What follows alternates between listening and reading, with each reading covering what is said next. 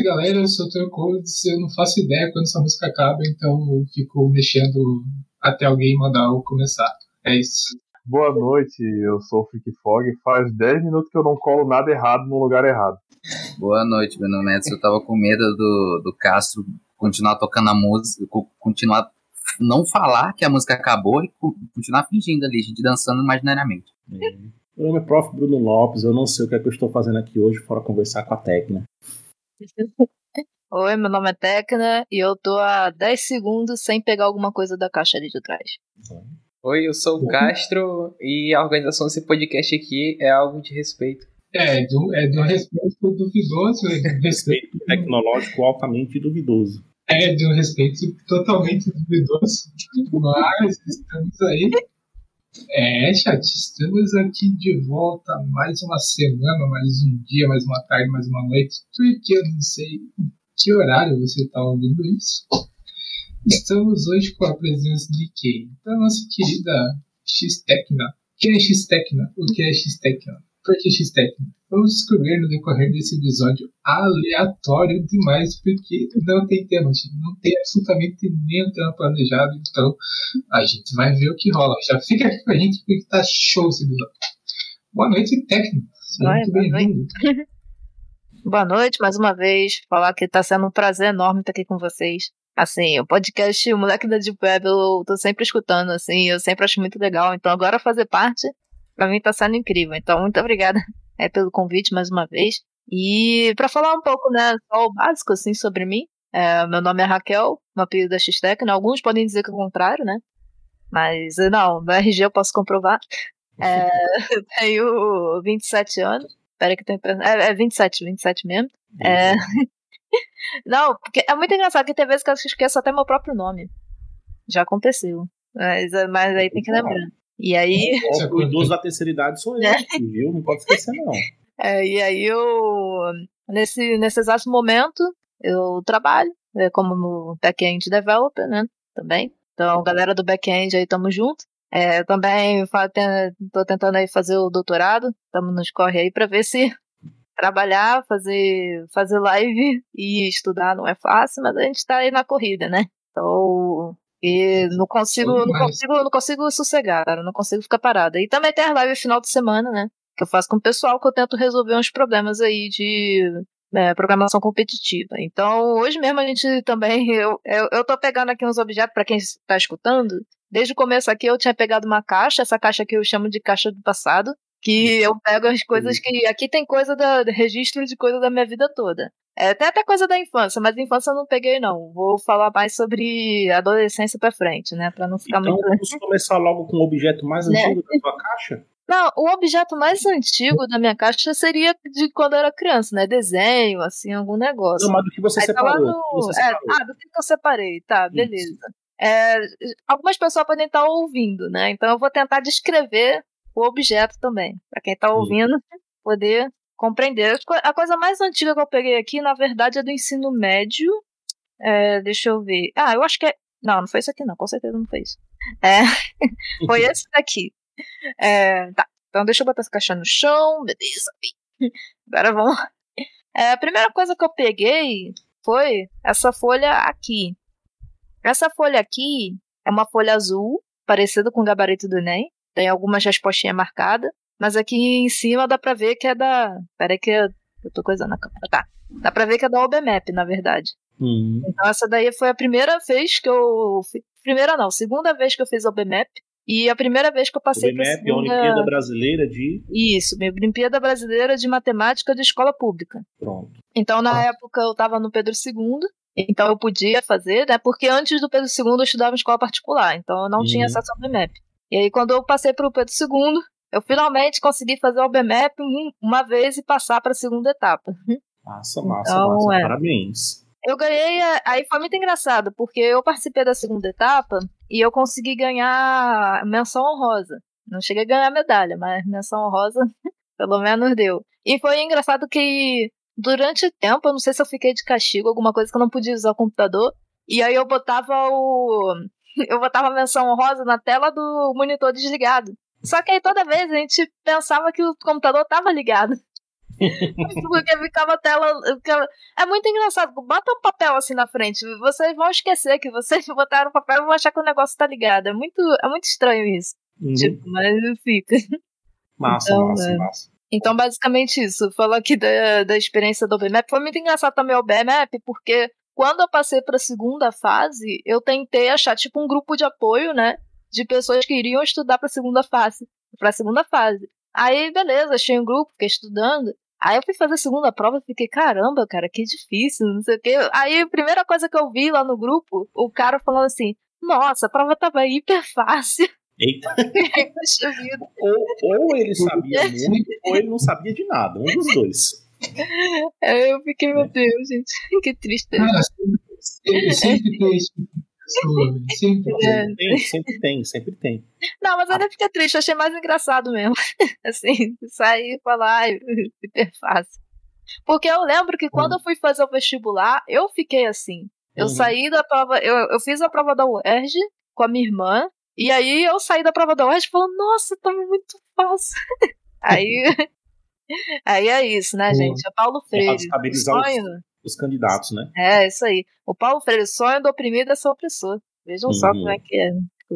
É verdade. Boa, boa. Grande Queria dizer que eu fiz, eu fiz o BMAP, mas o meu só tinha uma fase. É, se tem uma segunda fase, eu acho que esqueceram de me falar. Ou pode ter que ter ocorrido algum erro lá na correção, a gente não sabe. Enfim, já faz muito tempo, já faz muitos anos, então jamais saberemos. Senhor Frick ou Ederson, professor, vocês fizeram o BMAP? Castro, se tiver por aí também. Não, eu É. não cheguei a fazer. Eu nunca- nunca participei de Olimpíada nem nada durante a minha, durante a minha carreira escolar. É, até porque as escolas que eu estudava foi em escola pública, mas nunca me apresentaram esse, esse tipo de competição. né? Eu só vim conhecer depois do ensino superior como professor, né?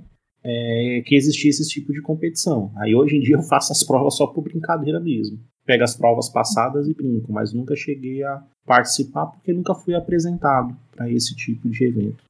Boa. É, acho que não, naquela época do ensino médio não tinha. Eu não sei quanto tempo. Até tinha, mas, mas é porque era muito restrito. Você vê muito. É porque como eu estudei mais.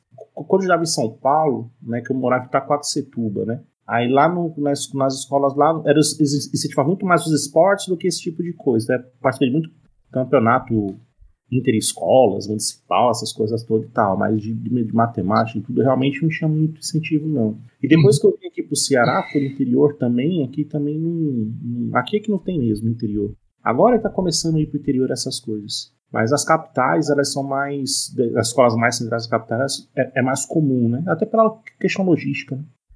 Isso que você É, falou, eu, professor. Ah, perdão, desculpa, pode falar. não, pode, pode tá. Não, não. É porque eu ia falar sobre isso, que tem um colega meu da faculdade, que depois eu fui conhecer, que ele estudava no ensino médio no que, que a gente chama de Brizolão, aqui no Rio. Que são Uhum. CIEP, são algumas escolas feitas pelo Brizola, né? Que elas eh, que normalmente são escolas mais precárias, que são as, não, não escolas mais precárias, mas tipo escolas que foram feitas pensando em para acomodar um, um, um, um pessoal de mais baixa renda. Então, esse, essas Olimpíadas também não chegavam lá. E aí eu acho que quando. E aí o meu colega estudava lá, ele não tinha nem. Ele não teve física. Tanto que quando foi na hora dele entrar pra UERJ, ele teve que pedir na prova dele, por favor, me dá um ponto, porque eu não tive física, eu não aprendi física. E aí ele recebeu um ponto. Ele conseguiu passar pra ele não zerar a prova. Então, e tipo, ele conseguiu passar, é, teve o PMAP lá, ele conseguiu passar para a próxima fase e isso daí para a escola foi tipo incrível assim. Eles deram um notebook para ele também, só por conta dessa, dessa vitória que ele conseguiu, porque realmente é complicado, não só chegar, chegar nas escolas também, mas ter a infraestrutura para o aluno poder ter o ensino para poder conseguir passar para as próximas fases. Então é bem é legal essas iniciativas estar vindo e também ter esse incentivo aí dos, dos professores também nos alunos também. É importante.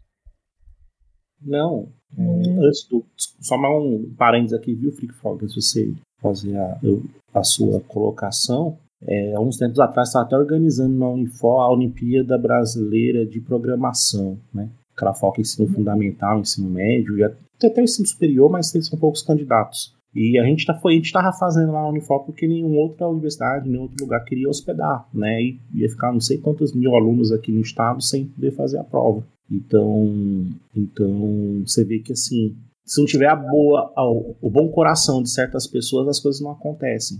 Né? É complicado, é complicado. Uhum. Eu tenho uma, uma longa introdução antes do que eu vou falar, até parece que eu vou falar alguma coisa importante, né?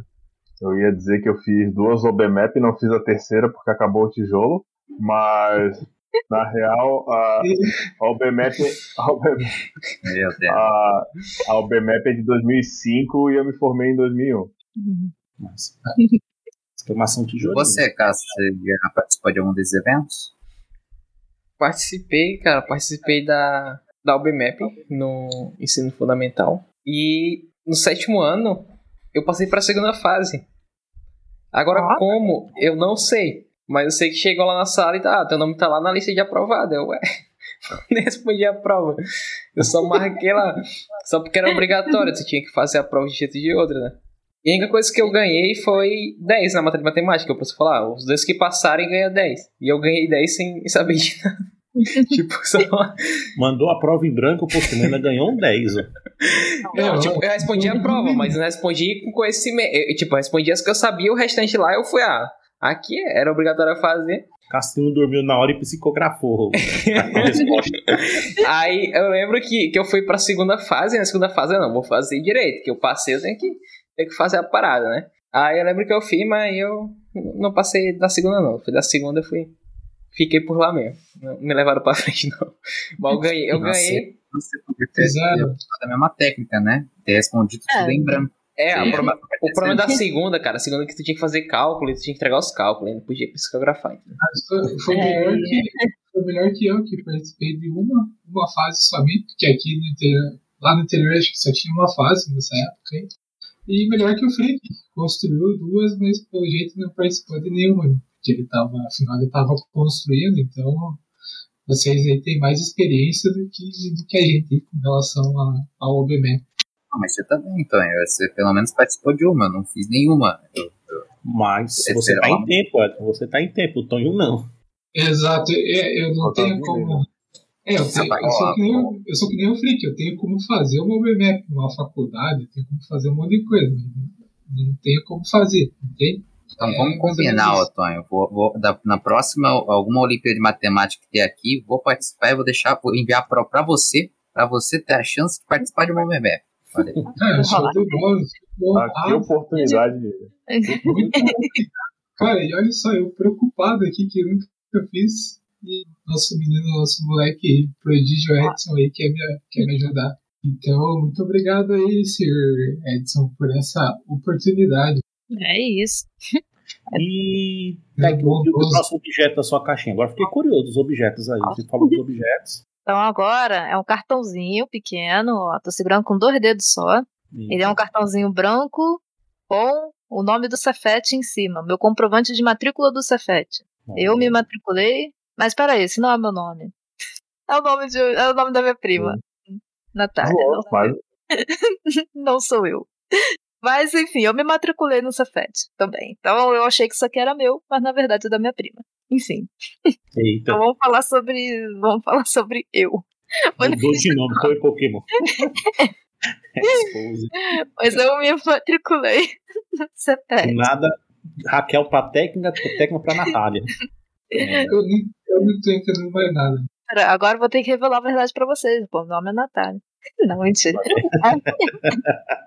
é, falar aqui rapidamente da experiência que eu tive com o Cefet, né? Eu me matriculei na época. Eu passei tanto pro Pedro II quanto pro Cefet. Ou seja, aquele não era o mais antigo, né? O mais antigo era do Cefet, porque eu fiz isso aqui depois que eu entrei no Pedro II, obviamente. Mas enfim. É... Eu me matriculei no curso de eletrônica na época. E era um negócio engraçado, porque a minha escola era em Realengo e o Cefete era no Maracanã. É, para quem não sabe, é uma distância de tipo 42 quilômetros. Você reta. fazer isso, Ou... é, em linha reta. É. Então. Pela cidade é bem maior. Toda, toda terça, quinta-feira, eu tinha que sair da minha escola e ir pro Cefete para poder fazer aula de eletrônica. Eita. E, e é engraçado, porque eu não era uma pessoa muito boa em eletrônica. Na verdade, eu tinha opções. Eu passei tanto pro Pedro II quanto pro Cefet. A opção que eu tinha era é, fazer o ensino médio no Pedro II e fazer só o curso técnico no Cefet, ou fazer o ensino médio e o curso técnico no Cefet, ao mesmo tempo. E aí eu escolhi acabar fazendo um em um e outro no outro. Porque aconteceu exatamente o que a gente previu.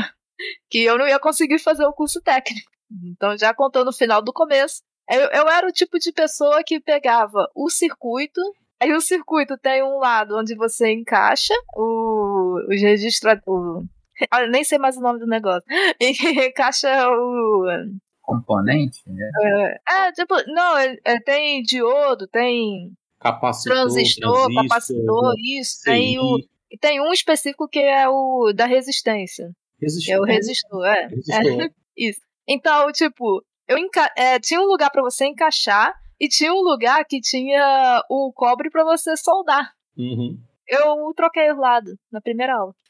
eu ficava encaixando de um lado e tentando soldar no lado que não tinha nada. Ah. E aí, tipo, ficava o professor, tem alguém fazendo errado. Tem alguém fazendo errado. E eu, ah, quem é que tá fazendo errado? Aí eu tô fazendo aqui. Aí ele falou, como você conseguiu soldar isso aqui? Aí. Mostrando essa placa da frente aí, do Habilidade aí, ó. Habilidade. Então, eu, eu lembro que eu fiquei toda animada no começo. Eu comprei uma caixa de ferramenta, enfeitei ela toda, botei lá no negócio, mas no final, assim, aquela não era a minha área. Tipo, não, não era pra mim. A área de eletrônica. Eu descobri rapidamente, eu fui jubilado, né? Porque eu não conseguia passar nas matérias. E ficou, e ficou por isso. Mas no final foi bom porque pelo menos eu não fiz ensino médio no CEPET, né? Apesar da distância que enfrentava tal, acabou rápido e eu fiquei só no Pedro II mesmo. Que acabou sendo melhor para mim. Nossa. E aqui, é... Não, eu, eu também saber de você, né? Que perguntou do BMAP, né? Vocês já tiveram também experiência aí com eletrônica? eu tive experiência na eletrônica, não por ter feito curso de eletrônica, né? Eu sou uhum. curioso, que também fiz Cefet aqui no Ceará, só que no caso foi com matemática, né? Já o curso superior, não não médio. O médio eu fiz escola pública, no caso, meu ensino médio foi na escola rural Moreira de Souza, lá no Juazeiro do Norte, né? Uma escola bem antigona também, da época depois da Segunda Guerra, uma coisa assim, bem antiga mesmo, bem tradicional aqui. E aí depois eu entrei no, em matemática, licenciatura em matemática no Cefet. E lá no Cefet, Juazeiro, nós tínhamos tinha matemática, tinha automação industrial, é, técnico edificações e educação física, né? E eu, eu, eu colava muito com a galera de, de controle de automação, né? Que era o de, de, de automação industrial. E com eles aprendi um pouquinho, né, de eletrônica, mexer numa coisinha aqui, mexer numa coisa lá, e começou a me despertar um interesse, tanto que eu estava pensando na época sair de, de, de matemática para automação industrial, né. É, então aí eu comecei a brincar um pouco com componentes eletrônicos, mexer algumas coisinhas e tal. Mas depois deixei meio que de lado. E mais recentemente, uns 4, 5 anos para trás, que eu vim mexer novamente com ele. Ah, bacana. Massa demais. Friki, conte, por favor, quanto você fez? Ô, louco, cara. Eu tô, eu tô taxado, posso repetir piada. Eu não sabia que a gente ia chegar numa coisa que dava pra falar, construir alguma coisa e gastar.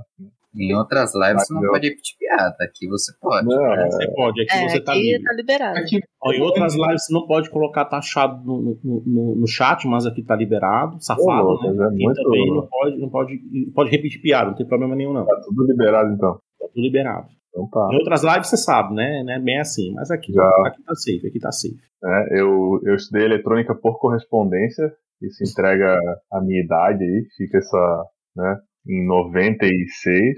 E também eu, eu só fiz a prova para entrar no Cefet. Eu passar não, não deixaram. Parece que tem que ser aprovado, tem que acertar uma certa quantidade. Mas não é o que vale a intenção, né? É participar. Eu ganhei um certificado de participação. E o, o Cefet agora são os IFs, né? Não, não existe mais Cefet, pelo menos nome. Uhum. O quê?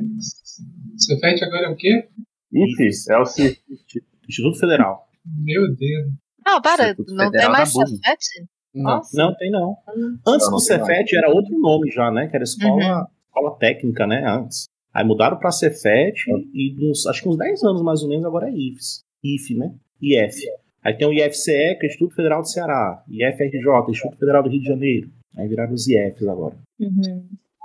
não sabia disso aí não, pô. Por isso que eu não fiz Cefet, porque não tem mais. Porque não tinha, né. E acabou o tijolo, Tony. Por isso que não fez mais. Sabe, Faltou um Rafael lá na, na cidade construída. Agora tudo faz sentido. Você tá chocado? Estou chocado, cara. Estou chocado. Estou, chocado. Um verdadeiro ator. O menino Ederson não, não- não chegou perto ainda do Cefet, então, do do IF. Então, até um caminho ainda a ser trilhado, né, Eu Ederson? tava pregando a palavra do IF esses dias pro Edson, hein? Na madrugada na caverna. Aí, ó. Tava, tava. Só, só que eletrônica não. Tanto que Eita, Lá vem. Tá. lá vem.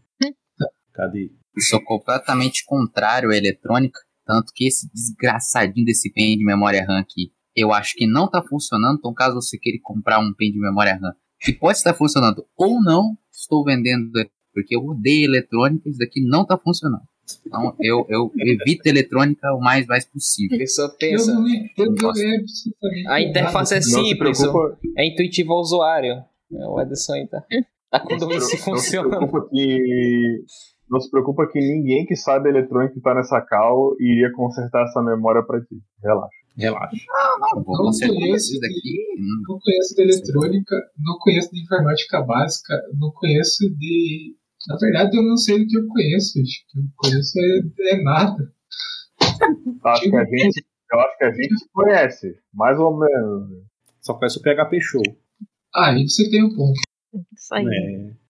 Bem no fim, parece que a gente conhece muita coisa, mas a gente parece que não conhece nada. Eu não sei, é uma sensação muito louca. E não, mas tipo, agora eu falo sério, não, não tô zoando e enchendo saco. Eu não sei se aconteceu com vocês, mas tipo, quando eu fiz o curso técnico, que não era no Cefet, era um colégio particular, eu, eu achava que eu sabia muita coisa, né? porque foi, eu aprendi Pascal, velho Pascal, aprendi C, aprendi Pascalzinho.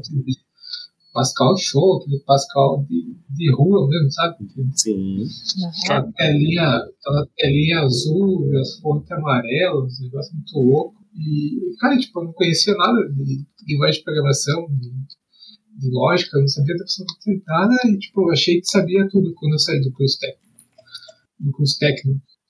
E aí, quando eu entrei na faculdade, eu me dei conta de que eu não sabia absolutamente nada, velho, porque na faculdade eu comecei a aprender muito mais coisa do que foi passado no curso técnico. Mesmo tipo, tendo a base do curso técnico, eu aprendi muita coisa na, na faculdade.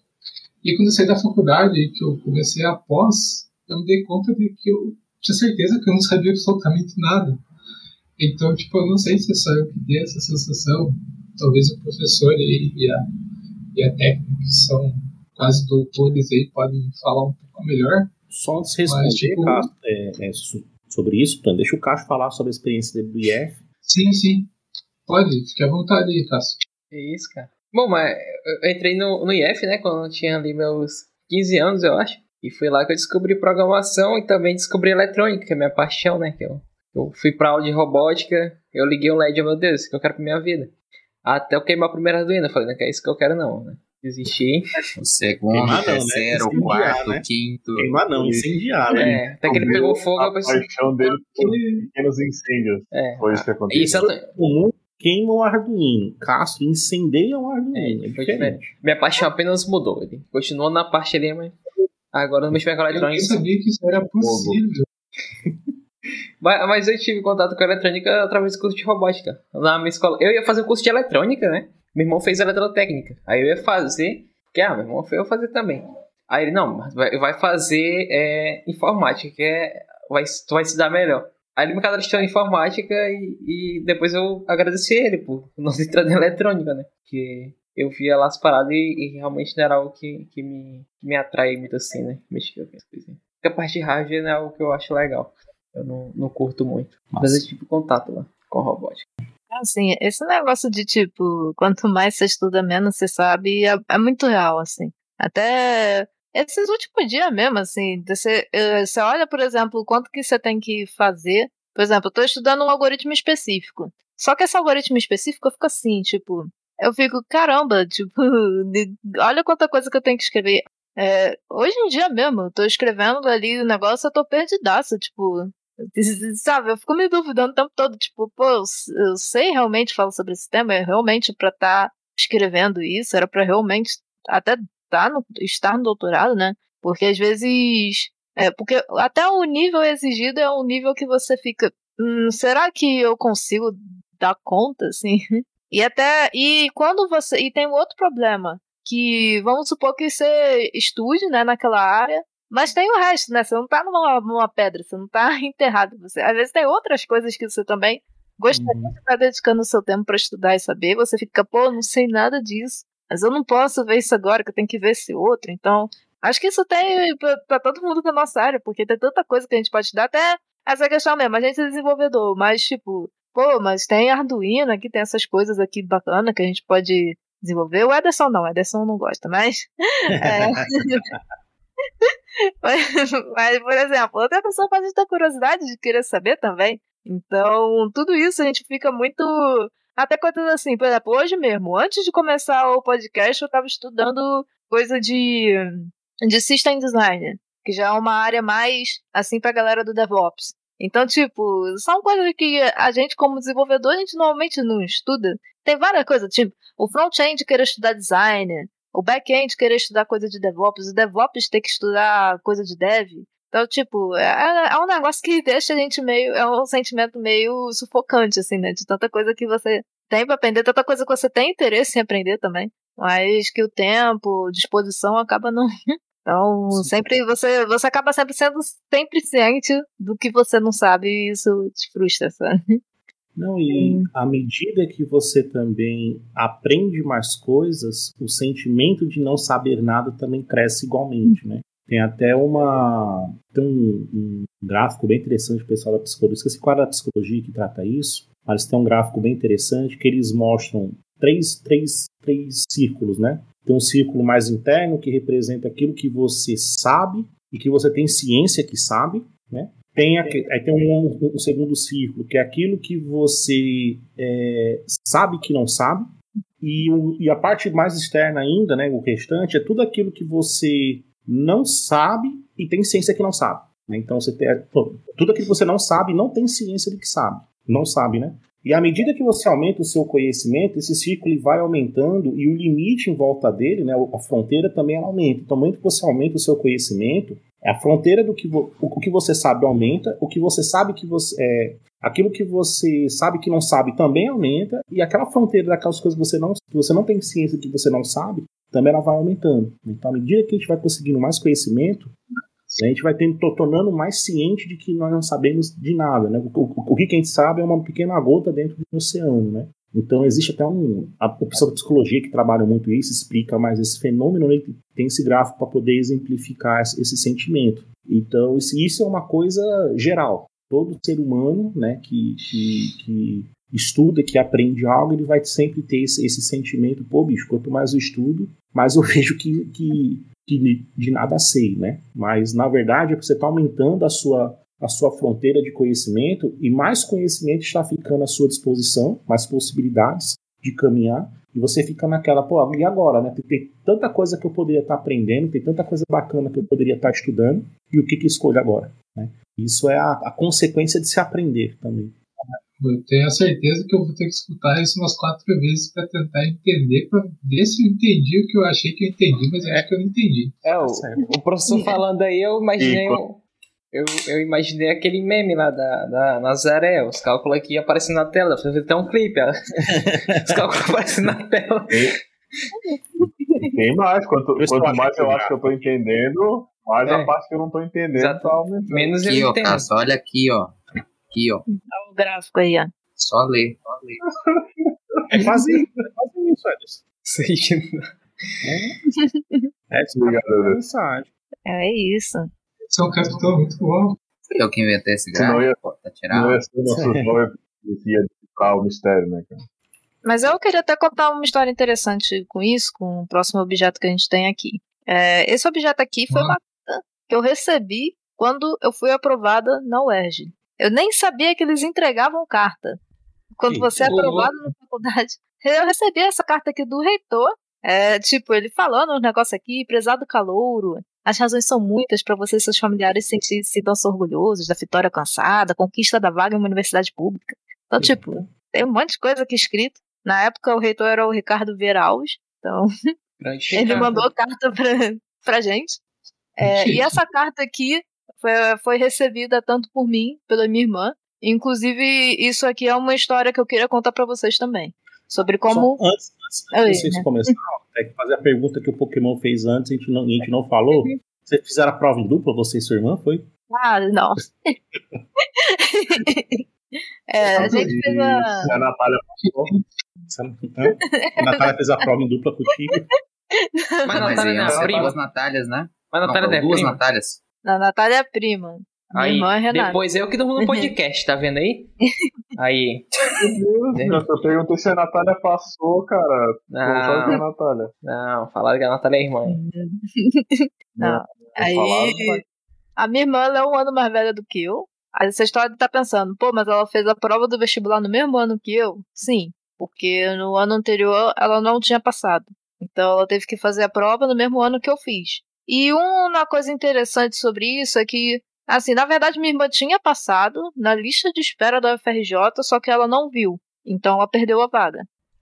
Então ela teve que tentar a prova novamente no próximo, no ano seguinte. E aí quando a gente foi tentar, assim, a minha irmã passou o ano inteiro estudando em um cursinho pré-vestibular, assim, então ela se esforçou bastante. E na hora que a gente foi fazer a prova da UERJ, eu saí da prova falando falando isso, mas isso foi um pouco babaca da minha parte, né? Porque minha irmã se esforçou pra caramba, né? Pra chegar alguém e falar, ah, foi muito fácil, isso aqui. Então, no final foi muito legal. Assim, pra me perdoar um pouco, eu tinha quantos anos na época? Eu acho que eu tinha uns.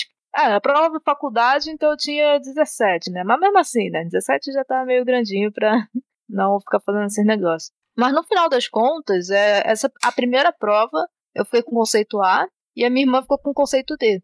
Aí, beleza, pode pensar na época, assim, pô, isso é injusto, né? Essa questão, assim, de ter uma pessoa que. E, tipo, eu estudei, eu estudei bastante, assim, mas, tipo, a minha mãe chamava muita atenção para parar de jogar para estudar. E eu falava pra minha mãe, mãe, já, já tô estudando, pô. Fica, fica tranquila aí, confia que vai, vamos passar. E aí, enquanto a minha irmã estudava bastante. É, então, assim, de um certo ponto, assim, algumas pessoas vão se esforçar mais, assim, mas no final eu, eu gosto dessa história porque no final a gente vai para o mesmo lugar. Então, assim, é, é uma questão assim, às vezes vocês podem se sentir, poxa, eu tô me esforçando muito mais para chegar no lugar que a pessoa chega, mas todo mundo chega no mesmo lugar. A minha irmã, ela foi estudar na mesma faculdade que eu estudei, ela se formou no mesmo tempo que eu me formei, ela foi fazer, tipo, ela fez o mestrado que nem eu, completou o mestrado, e, tipo, aquele conceito que ela tirou já não importa mais.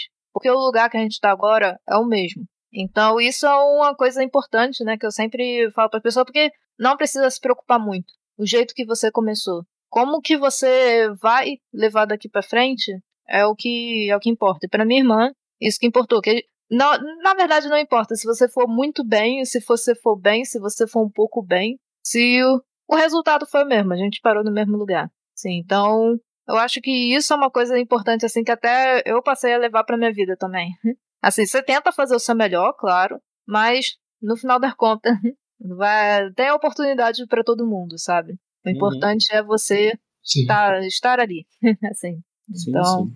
É. é, é isso, é, é muito isso. Tipo, não, não importa, nesse caso não, não, fez, não faz a diferença entre um conceito A, B, C o, o D, tipo, o que vale é o caminho, o que importa é, é o todo e não, não só uma parte. E acho que é isso que de, deveria ser levado em conta muita, muitas das vezes. Né? E uma coisa que a Tecna falou, que é a questão da oportunidade, né? Às vezes as pessoas têm, têm a capacidade né, de ser alguma coisa, exercer alguma coisa, mas falta a oportunidade de, uhum, é. De, de ela ter a chance de experimentar isso, né? Porque às vezes as pessoas ficam naquela, né? Pô, será que eu devo fazer isso? Não devo fazer isso? É isso que realmente eu quero, né? E sendo que acho que você deveria tentar. Tente. Uhum. Vai, né? Vai, vai, né? Dê, deu. Se não der, não deu, vamos partir para outra, né? Que eu, o cara, eu conheci, conheci um cara na área de, de programação, o cara fazia medicina. Né? No último semestre de medicina, o cara largou medicina e veio para a ciência da computação. Né? Como já vi cara da ciência da computação e para as outras áreas, migrando assim, umas coisas muito loucas, sabe? É... E os caras hoje se dão, se dão super bem, são super felizes, né? Tem até uma, uma menina conheci também que faz ciência da computação e foi, foi para cinema. Né? Hoje ela é morta de feliz que ela tá fazendo. Então acho que tudo também é questão da oportunidade, né? Oportunidade de fazer aquilo que você deseja. Acho que é que aí o caminho é natural, né? Você faz aquilo que você quer, o caminho é natural. Às vezes a pessoa demora a descobrir o que quer, como é o meu caso, né? Que eu passei quase 10 anos da minha vida pulando de faculdade em faculdade. Né? Eu sabia o que eu queria, mas não tinha a faculdade que eu queria, né? então eu fui pulando, né? Até ter oportunidade de fazer o que eu Sim. queria. Mas é... acho que é isso, falta oportunidade para a maioria das pessoas. Hum. É, isso é verdade. Eu também saí uma vez de informática para ir no cinema, mas depois eu voltei. É Sim, eu parei só pra fazer essa piada, mas pode continuar o, o baile. Fique à vontade. Mas esse lance da oportunidade, tipo, é, é legal ter um professor comentar e a, a técnica, tipo, eu acho que muito vai da, da preparação, tipo, muito vai da gente estar tá preparado para alguma coisa, mas também tem a, a questão da oportunidade.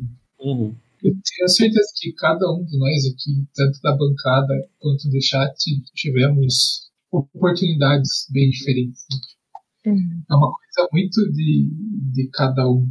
E, tipo, é legal o esforço às vezes, mas, tipo, se você não parte da mesma oportunidade, com certeza o caminho vai ser mais difícil para um do, do que para outro. Eu não sei se é você tem essa sensação. É que o problema do esforço, é, Tony, o pessoal até fala da meritocracia, né?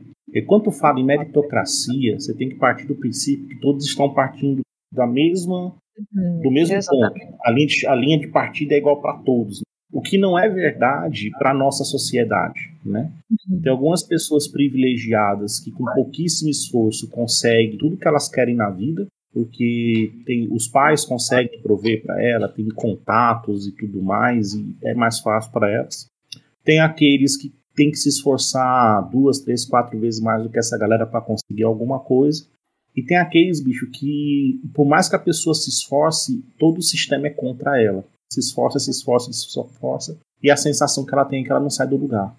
Então, às vezes, o esforço individual ele não é o suficiente para você conseguir aquilo que você quer. Infelizmente, né? Se você não tiver. Eu, eu, eu, eu me considero privilegiado, né? Porque eh, até eu estava lá conversando na, com, com a Thaís nesses dias. É, uma coisa que ela, ela, ela, comentou e até falei, que eu tive família, né? eu tive um pai e tive uma mãe, né? que estavam presentes na minha vida e me incentivavam a estudar, né? Eu queria fazer outras coisas, ele deixa de ser vagabundo e vai estudar, né? Então eles sempre me deixaram, eles sempre me colocaram nesse eixo. Então eu tive uma família, né? Coisa que nem todo mundo tem, né? Tem um pai e uma mãe ali, uma família estruturada, coesa, que te apoie nisso, entendeu? É, isso é, funda isso é, uma, é uma das coisas fundamentais para você ter êxito na vida, né? E as pessoas que não têm a família, ou uma família que é só pai ou só a mãe, essa pessoa tem que desempenhar os dois papéis ao mesmo tempo, né? E por mais que Faz você tente... Faz toda a diferença. Faz toda a diferença. por mais que você... Por mais que você tente, né, um homem que você passar por pai, por mãe, ou uma mulher passar por mãe e por pai ao mesmo tempo, não é a mesma coisa. Não é a mesma coisa. Isso que eu converso com a minha minha coordenadora, né, que ela, ela tem um filho, né, e só ela em casa, que ela, que ela se divorciou e tal, né, então ela vive em casa com o filho dela, né, ela fala, pô, tem hora que faz falta o pai, a figura masculina do pai pro filho dela, porque, ela, porque o filho não tem a referência do pai, entendeu, de um, de um, de um homem ali, então, e, e, ela percebe isso, por mais que ela fica ali conversa justo, mas não é a mesma coisa, ela, ela mesma, ela é, conversa comigo às vezes, então, e isso faz diferença na família, isso faz diferença na personalidade. Isso, estou falando só um dos aspectos, né? Você pode pegar aqui em aspectos que todos eles, em maior ou em menor grau, vai influenciar no esforço que a pessoa tem que desempenhar para poder ter o, o, sucesso, né? Aquilo, aquilo que ela, o que ela define como sucesso na vida dela. Né?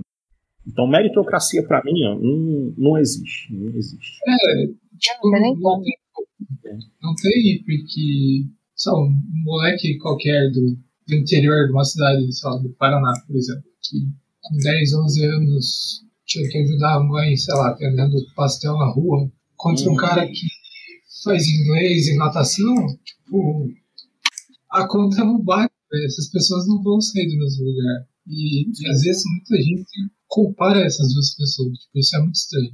Não tem como comparar um- o incomparável. Uhum. Até situação assim, de duas pessoas da mesma família.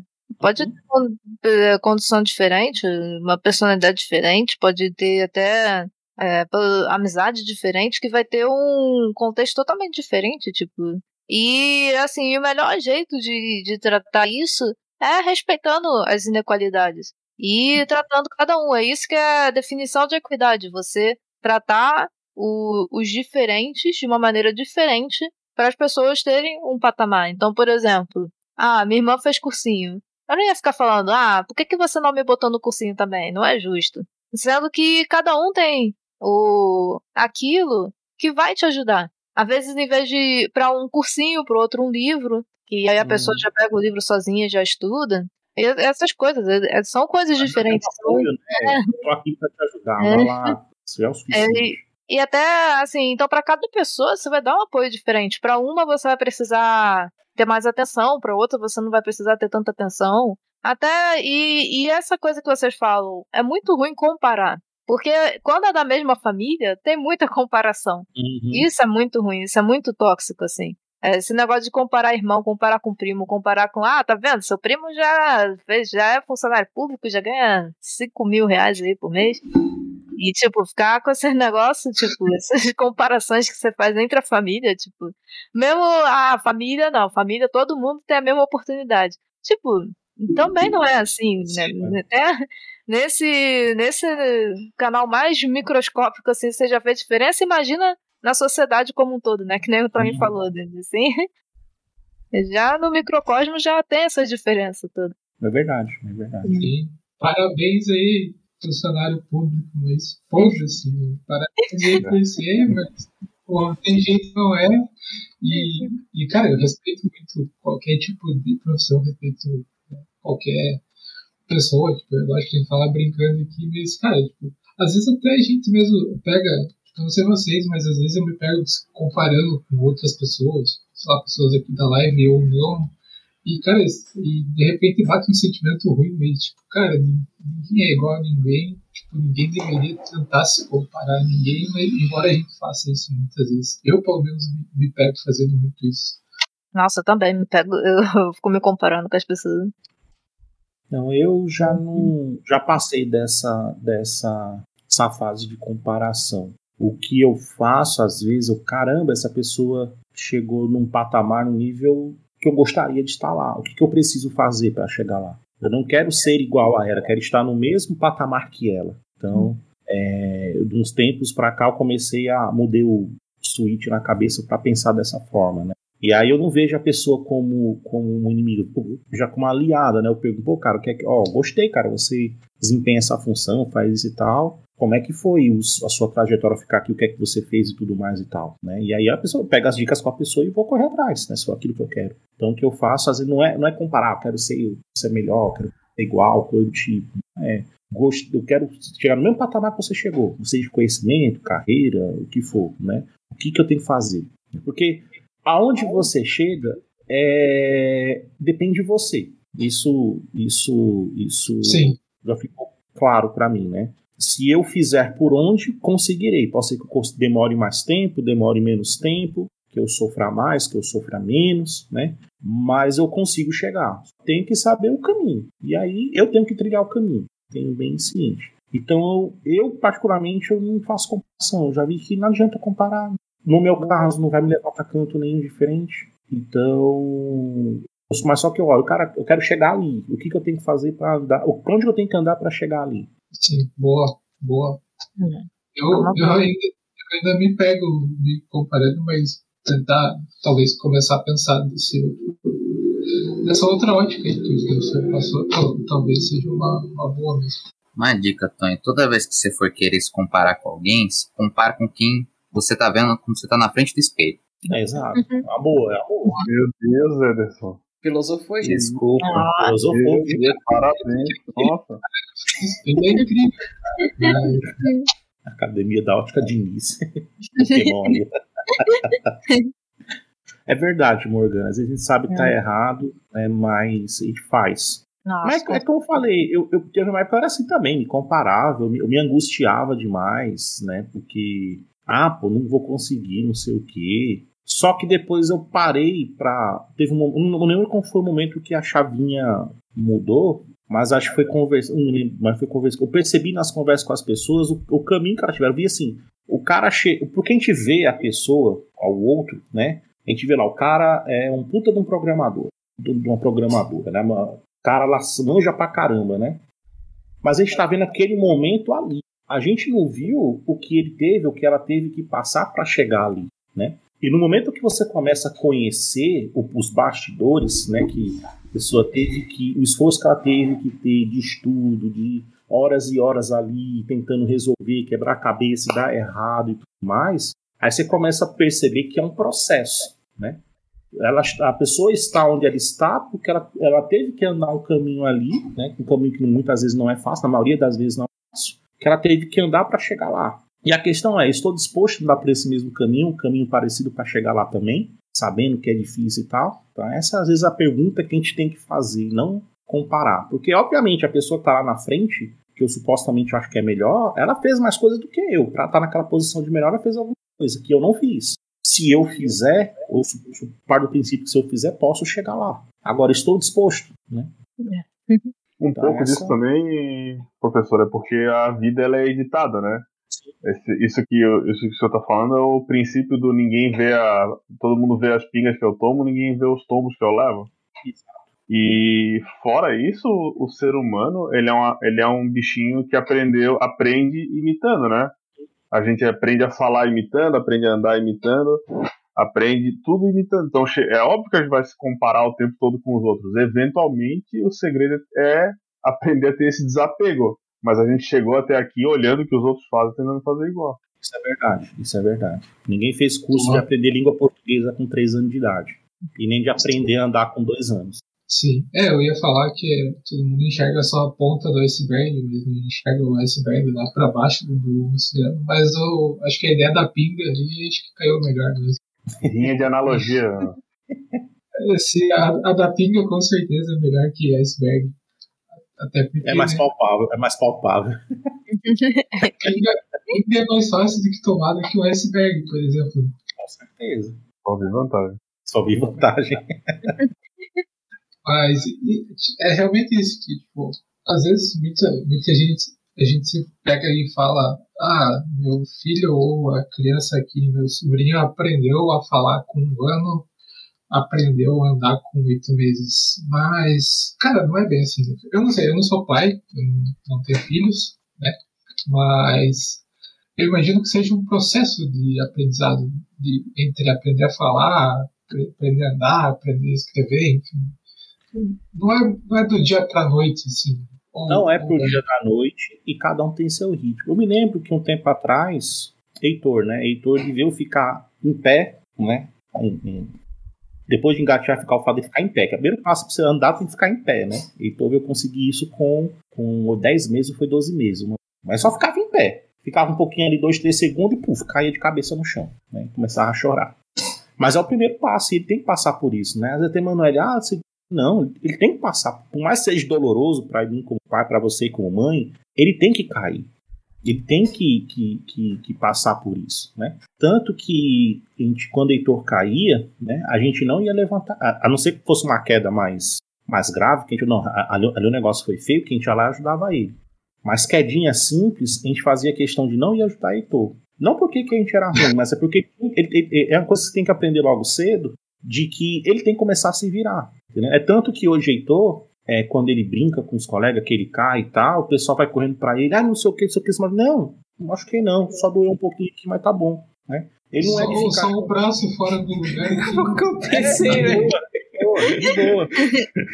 Então, o pessoal, gente, como era diferente, não sei o quê. Eu falei, Não é porque a gente só, a gente só é, não ficou mimando ele. A gente não mimou ele, né? Então, então varia muito. E a gente achava também, Tom, que quando Deus, Emanuel falando, rapaz, será que ele vai ter algum problema pra falar? Que eu acho que tá demorando demais. Isso com problema nenhum, não, é normal. Ele vai falar com mais tempo. Não, porque a menina ali já tá falando mal. Falei, mas Emanuel, mulheres falam primeiro do que homens. As mulheres, elas. Você pode pegar, pega uma menina de 4 anos, E pega um menino de 4 anos. Uma menina de 4 anos, ela sabe falar perfeitamente. Ela sabe falar frases com ótima dicção, frases conexas, etc. E o menino de 4 anos é ainda tudo, tudo embolado e tal.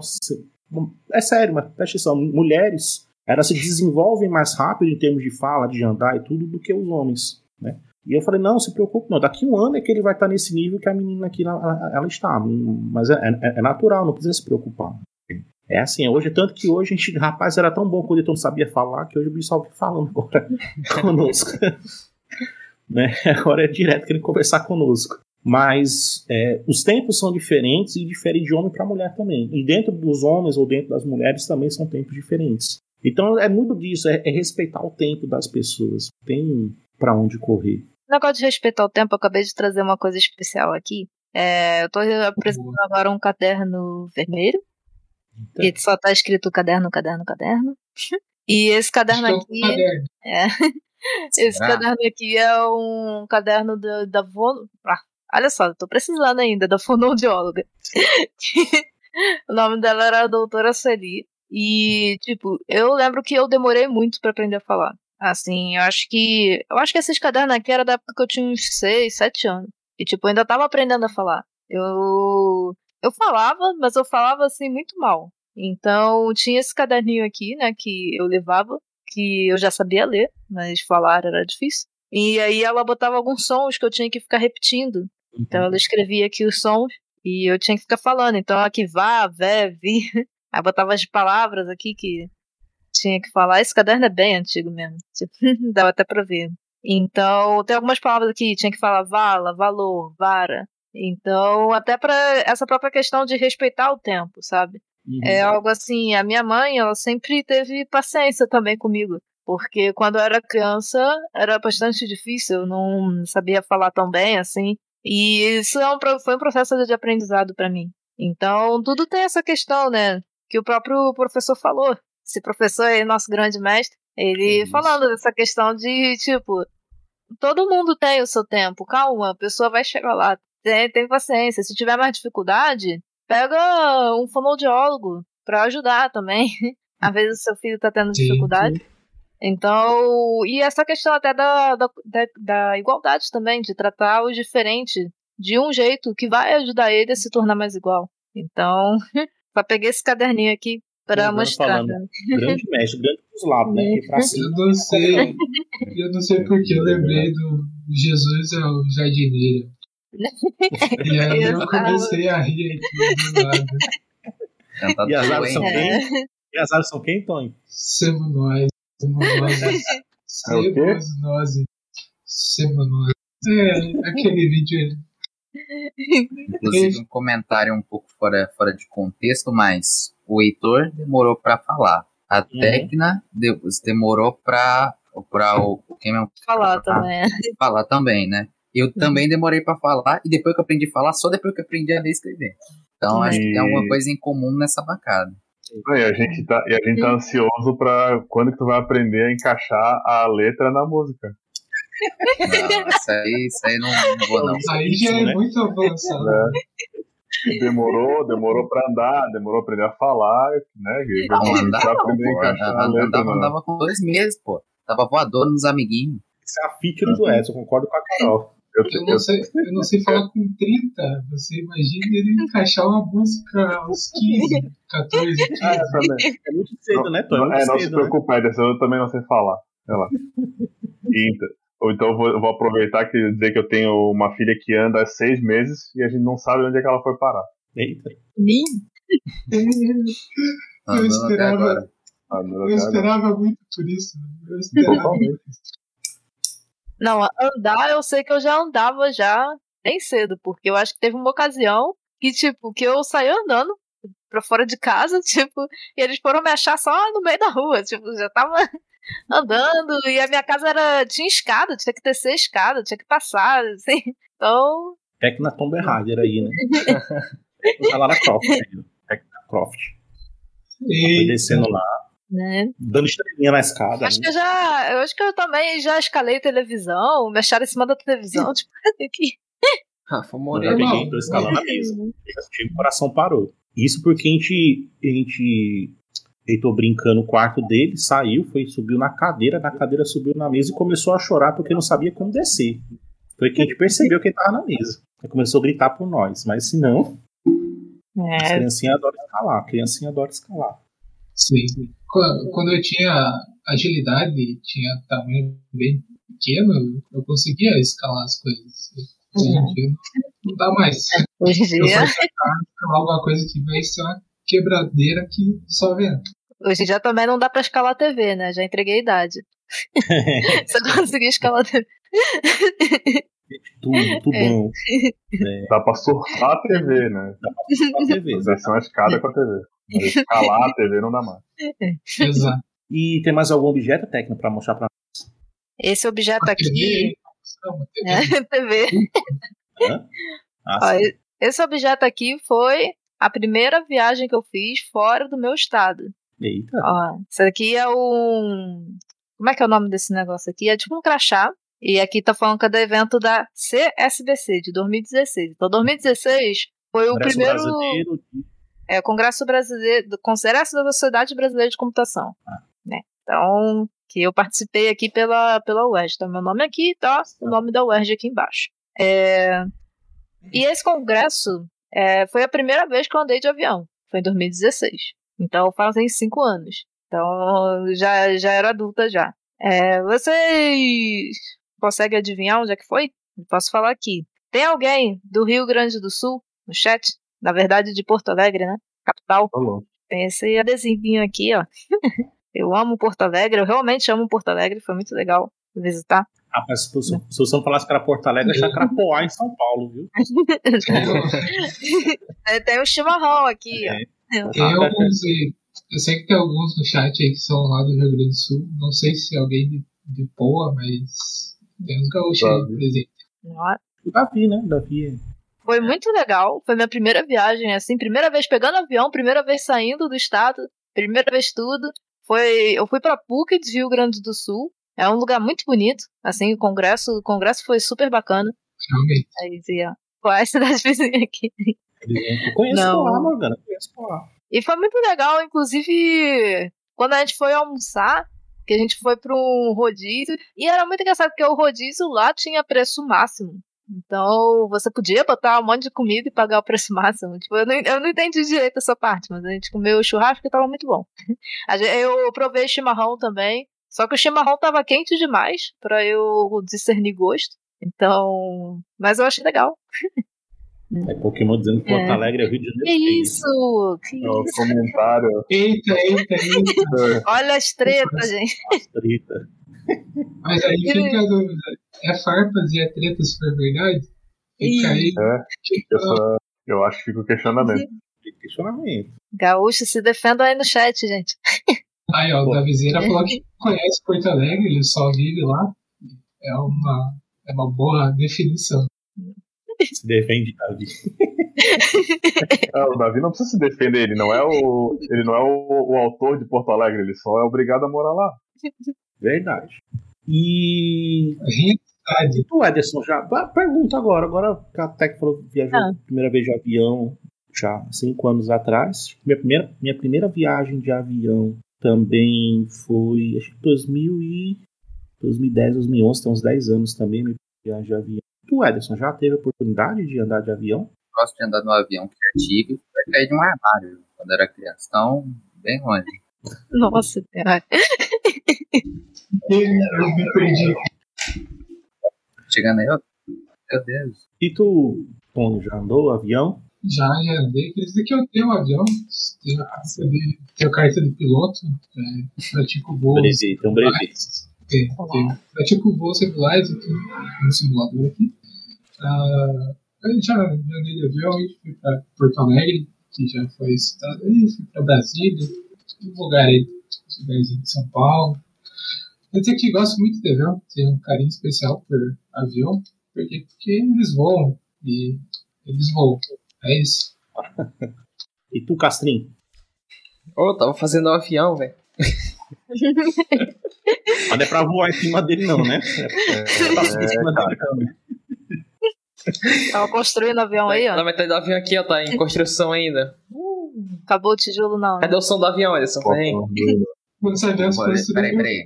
Vocês, me, me, me avisa na hora que for mostrar o avião, hein? Não, tá aqui Eu- já, pô. O avião tá aqui. Vai, vai, Tá. vai. Faz aí, faz.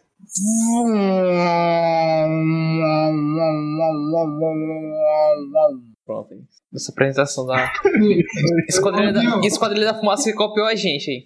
Aquele negócio esquadrilha. Copiaram. Mas, Ah. mas- a primeira vez que eu viajei Quando- de avião foi em 2019, quando eu fui lá pro Rio Grande do Sul também, mas não foi em Porto Alegre. Porto Alegre só comi um pastel lá, patrocinado pelo meu professor. Só conheci a rodoviária de Porto Alegre. Foi o máximo que eu conheci. E o aeroporto, né?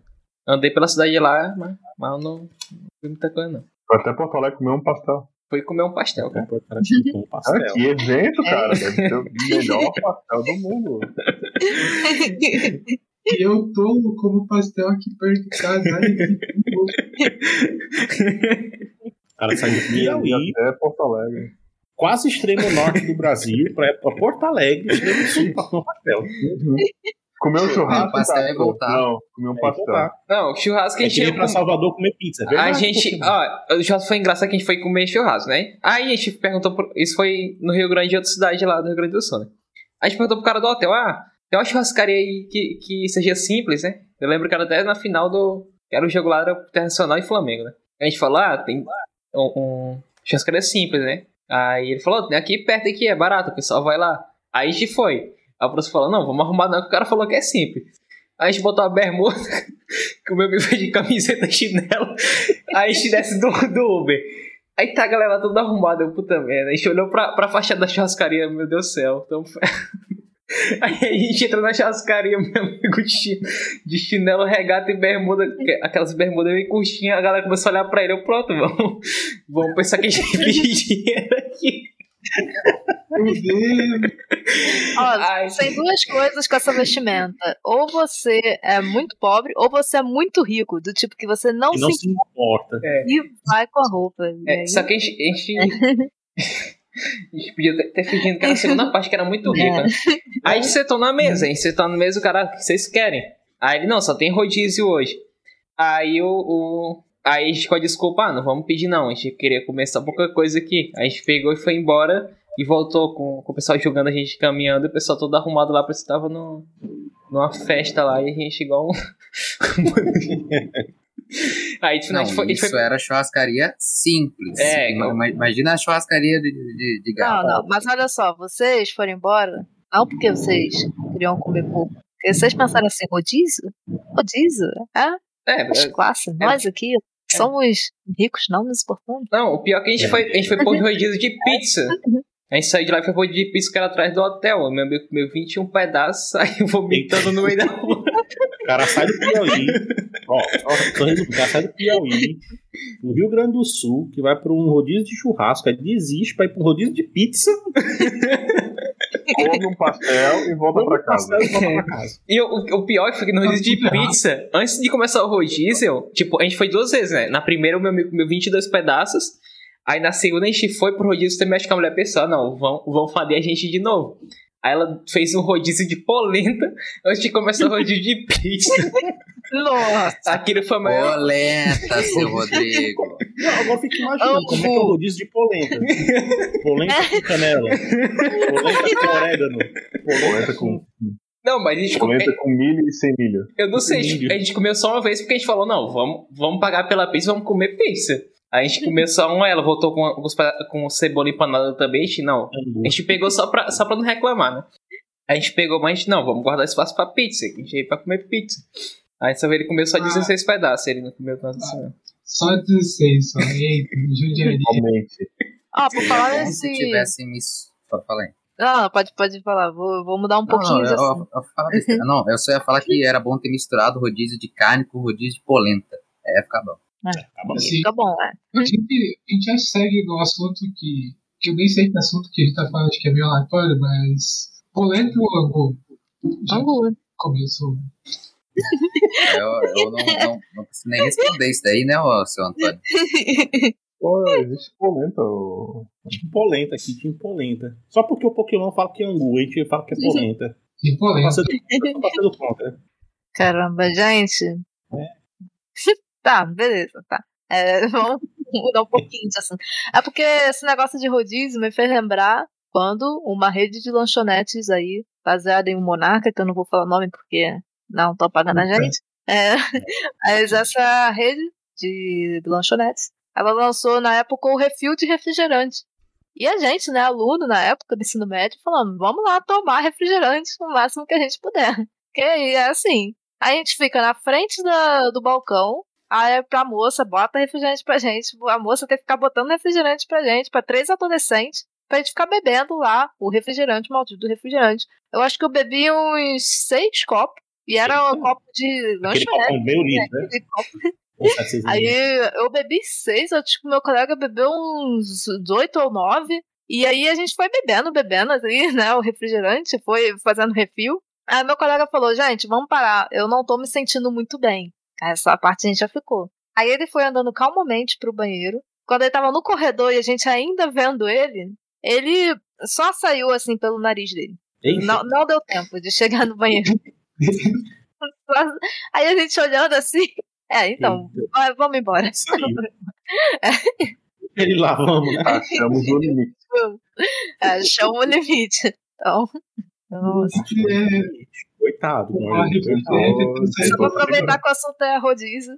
Não, Vocês vocês tinham que ter aproveitado e levado um galão, né? Porque se o Ah, rodízio é verdade. pode rodízio de refri, vai, leva um galão. É, e já deixa no galão logo, né? É só, não, pra é, casa. é só não eles perceberem quem você estava botando no galão. Esse, esse é o problema das, das regras não estarem bem estabelecidas e, bem É. claras. É. Pra vida, se você for pensar. Ó, eu vou apresentar outro cachá pra vocês. O primeiro foi sobre a primeira vez que vocês andaram de avião, pra onde é que vocês foram. E a segunda da é, viagem mais esquisita que vocês já fizeram. A minha foi esse crachazinho aqui, ele já tá bem desgastado, mas ele é da Global Game Jam. E era um rolê bem aleatório. Eu sempre quis participar de uma Global Game Jam, na época era presencial ainda. E aí, aqui em cima tá escrito que é o Instituto Federal do campus de Engenheiro de Paulo de Fronten, que é uma cidade aqui no Rio. Para quem não conhece, é uma cidade bem no interior.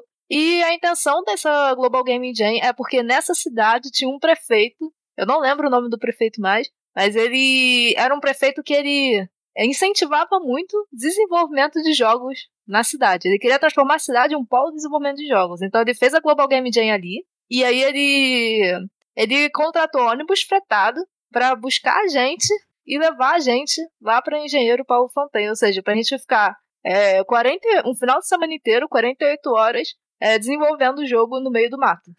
Basicamente. Tipo, pega mato. Aí pega pé no mato. Mas só que eu pego pé no mato aí é do Games lá. O Global Game Jam no pega pé no mato. Aí, ó. né? E aí, tipo, foi bem louco, porque quando a gente chegou lá, ele queria apresentar pra gente, né, o, o lugar. Tinha vários laboratórios bem interessantes, tinha equipamento bem bacana, moderno, pra gente ir lá tentar e fazer o jogo. Já tinha instalado lá o Game Maker, que a gente usou, tinha, várias coisas, então foi bem legal mesmo. Então, só que era um lugar que era bem engraçado. É, acho que a maioria do pessoal lá nem tomou banho. Porque quando a gente foi tentar tomar banho, tinha um sapo no chuveiro. Então a gente não tomou banho naquele dia. Acontece, né? E aí foi muito engraçado. O Tecno, ele foi comigo, né? A gente fazia parte da mesma equipe. E aí, ele- aí ele falou: é, Ah, deixa eu no banheiro rapidinho. Eu falei: Vai no banheiro, mas não olha pra cima. Eita. Aí, aí ele. Pé. É a mesma coisa dizer. Aí, Vai assim, e olhe, vai e olhe. É Ele- ele- dizer, ele olhou. Ele olhou, aí ele falou pra mim, eu falei, você olhou, né? Não é pra olhar. Porque lá em cima, era só as teias de aranha, assim, um monte de aranha e teias, assim, indo pra um lado pro outro. Que era melhor não ter olhado. É. É. Eu pensava que o sapo É, tava no É, teto. foi o que eu pensei. Eu pensei que o sapo tava no teto. Eu, é, mas sapo no chão, aranha no teto, ó. Tudo Ai. ordem natural da, da natureza, ó. E aí, e tipo, eu, e lá era tão no meio do nada que eu fui preparada. Porque eu fui lá com. Eu levei um monte de lanche. Sabe aquela pessoa do Enem que ela leva marmita, leva um monte de coisa, leva biscoito tudo? Eu levei tudo pra lá. E foi bem bom ter feito isso, porque não tinha como pedir comida lá. Então, basicamente, eles deixaram a gente lá também sem comida. É, quando a gente recebeu comida foi no segundo dia, porque no primeiro dia não tinha ninguém preparado pra entregar comida de noite pra gente. E a comida que tinha de noite era uma, uma marmita que a gente tinha que dividir entre o time inteiro. Então, tipo, os lanches que a gente levou, os lanches que eu acabei levando é o que salvou a gente, no final das contas. É, Como diz o Pokémon aí, ó, melhor impossível. É. Cara, é. Nossa, e sem falar que na viagem de ida, a gente parou numa lanchonete e, tipo, a lanchonete a gente comeu um sanduíche e esse sanduíche me deu tanta alergia que eu coçava assim minha perna e saía sangue. Assim, tava tudo empelotado, ficou tudo empelotado assim depois. Aí eu fiquei, Jesus amado, o que, que eu tô fazendo aqui? É, essa, essa viagem foi. E na primeira noite, o prefeito ele queria agradecer por a gente ter ido fazer uma recepção. Ele juntou todo mundo no pátio e ele começou a jogar fogo de artifício. E os fogos de artifício caindo tudo em cima da gente. Aí todo mundo saiu correndo, assim. E ele jogando de artifício. Cara, O, o jogo, o jogo era opcional, gente. Aí, aí o Beck não tá no O chat aí. jogo O próprio já era viagem. O jogo já era viagem. Eu não esperava O nada. Beck aí no, chat- aí no chat falando, a própria Game Jam já era um game no modo Eu acho survival. que os Game Survival nasceram dessa Game Jam. Foi.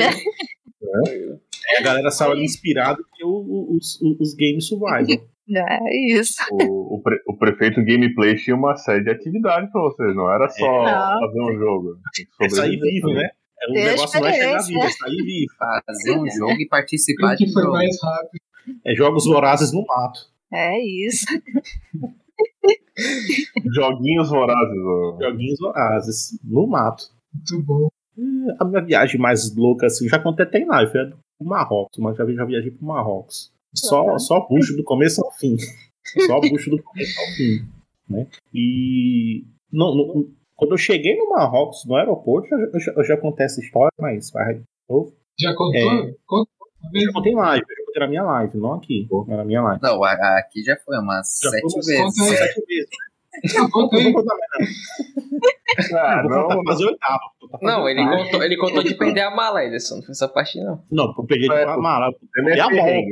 Eu contei a volta, eu vou contar a ida. É que eu comecei ao contrário a história. né? Quando eu cheguei no Marrocos, né, que eu, que eu é, no avião eu contei a ida também. Não, Pokémon, foi, foi, foi desastre. No momento que eu pisei no Marrocos, a polícia já me parou, já começa aí. Isso. Ah, quando, eu, pisei, já tava lá, o passaporte e tudo mais. né?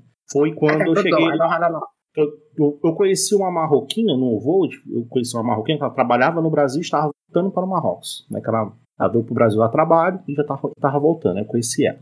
Quando eu entrei no Marrocos, mostrei o passaporte, tudo, deram o visto, o visto você pega lá na hora, né, que tem um acordo Brasil e Marrocos, você pega o visto lá na hora mesmo, na imigração. É, que eu ia pegar o táxi para ir pro hotel, ela falou, não, onde, onde é que é o seu hotel? Meu, meu hotel é em tal canto, tá aqui o endereço dele, que era lá em seis, né? não sabia falar, eu mostrei. Ela, não, fala o seguinte: se tu pegar um táxi aqui é muito caro, porque como é numa outra cidade, aí você vai pagar, pegar aquele táxi branco ali, que é um Mercedes, né? E é muito caro. É, no subsolo do aeroporto tem uma estação de trem. Você pega o trem tal, vai até tal estação. Aí nessa estação você pega um táxi para o seu hotel que fica muito mais barato. E realmente ficou. Se eu não tivesse dado essa dica, eu gastar só um pouco. Aí tá bom. Aí fomos lá, comprei o ticket lá do trem e tudo mais e tal. Só que, tipo, o, o trem ia, tipo, sair daqui uma hora e meia. Comprei o ticket agora, daqui uma hora e meia que ele ia...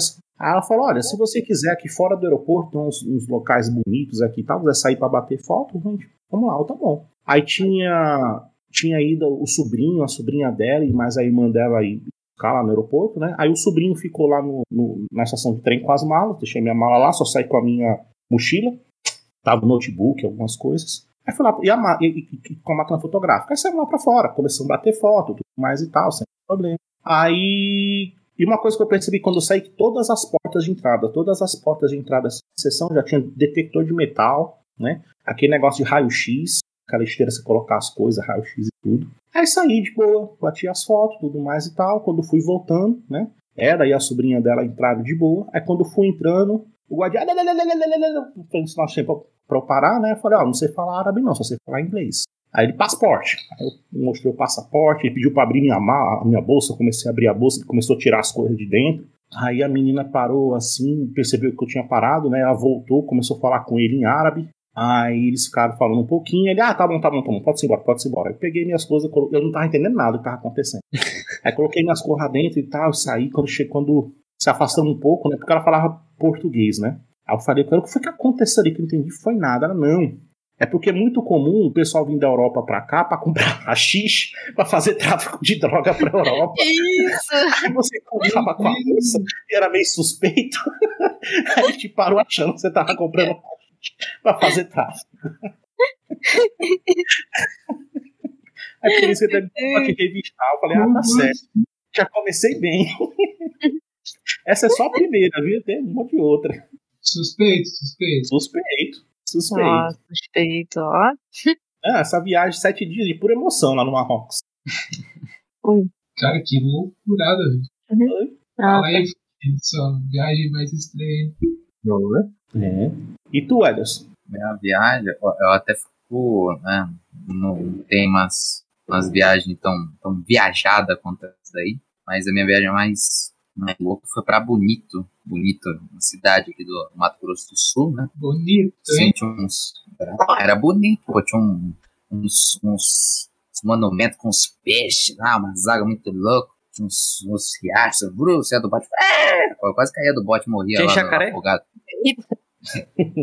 Pelo que eu vi, não, Cássio, mas podia ter, né? Podia ter ali no Como meio que o dos jacaré botes. fazia?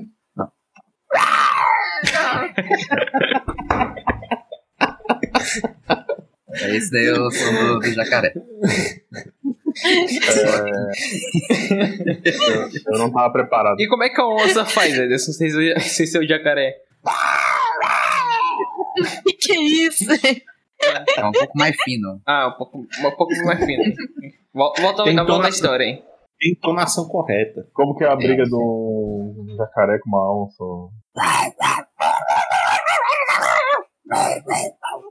É assim, ó. Isso, e aí. e aí eu, eu tive a, a infeliz descoberta de que em Bonito muitas coisas são só tem desconto pra quem mora em Bonito ou é, é nativo de Bonito. Ah, você mora aqui? Parabéns, você vai ter desconto. Não, você mora no mesmo estado? Não importa, você vai ter que ficar o seu trouxa. Então eu, essa foi uma parte que eu não, não gostei muito, não. É, As, as pessoas falam muito dos curitibanos, falam, não, que você acha muito, pô, muito seco, né? O, o povo que fala do pessoal de Muito Campinas, mala. mas é muito mala, porque vocês nunca foram pra Bonito. Bonito é muito pior. Se é turista, é- então é feio. Exatamente, Carol. Exatamente. É desconto isso. pra turista? Não. Aqui no Rio também tem Pra isso. gringa é mais barato pra quem é do Rio mesmo. Tá mais caro. Fala aí, Rafael, sua viagem mais estranha, que eu estou muito curioso. Cara, e agora? Minha viagem mais, minha viagem mais estranha foi de ônibus pra Curitiba trabalhar e voltar no mesmo dia. Se, se inventaram um jeito mais bizarro e desagradável de viajar, não, não me apresentaram ainda. Tô louco. Essa. Ô, louco, meu. Pra apagar um incêndio de um servidor que parou de funcionar.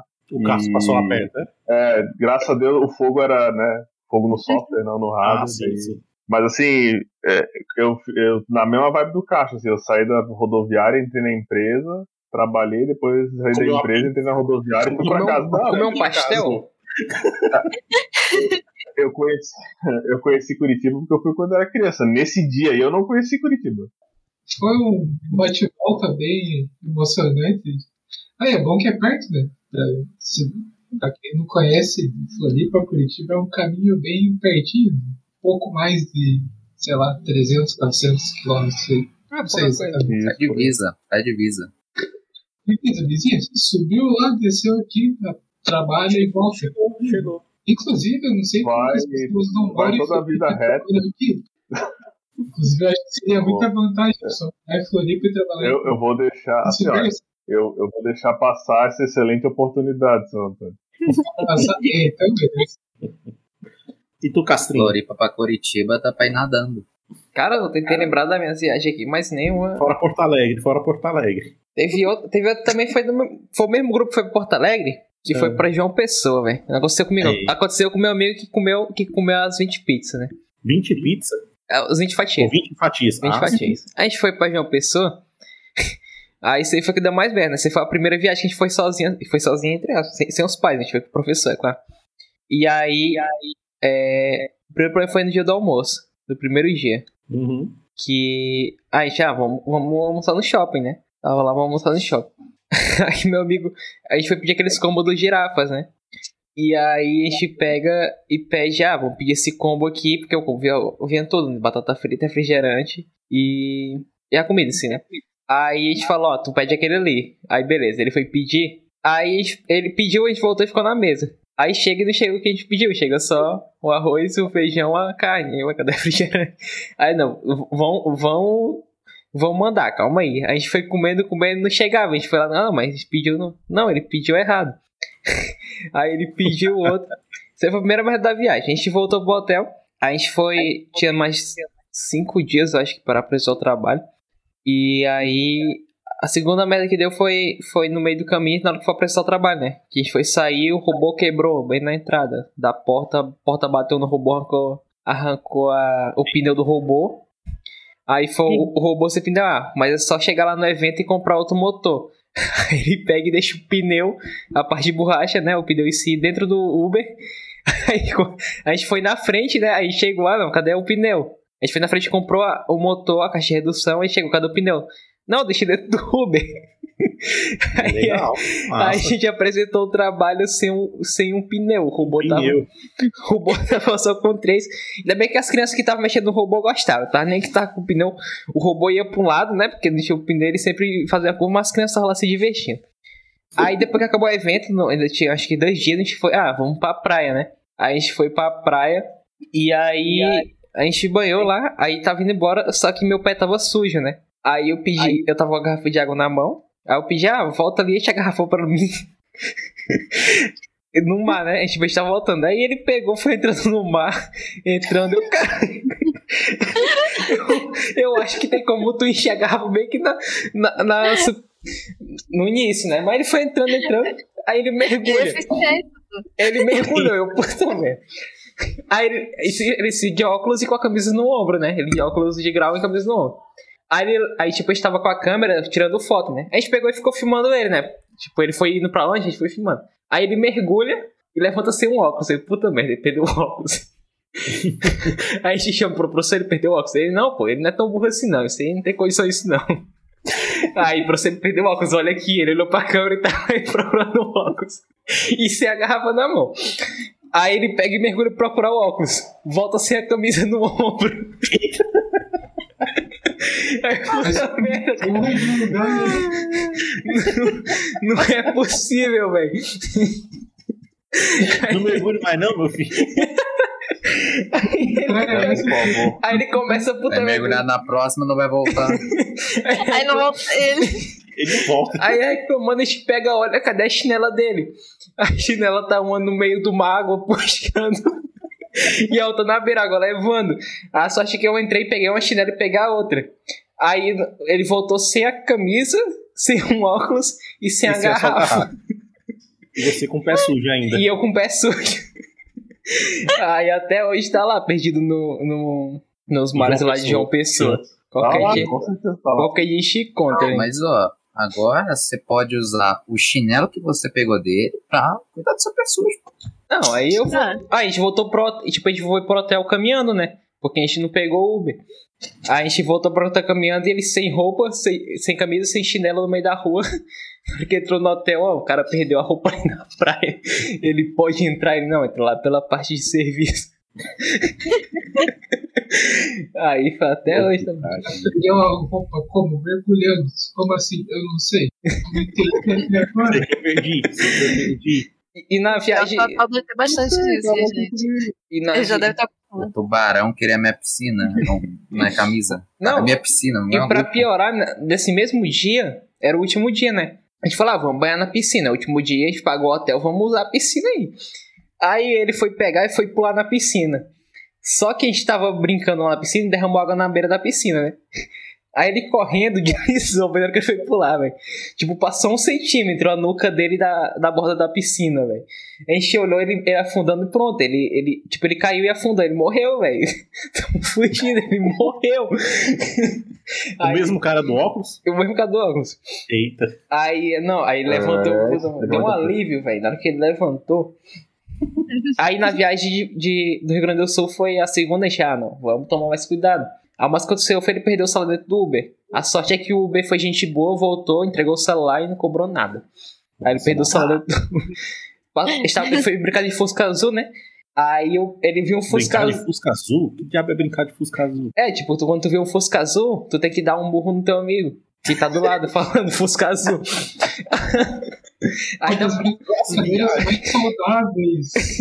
aí a gente foi pro. A gente foi pro, pro evento e passou um Fusca. Ele pegou e foi dar um murro. Na hora que ele deu o murro, o celular dele caiu.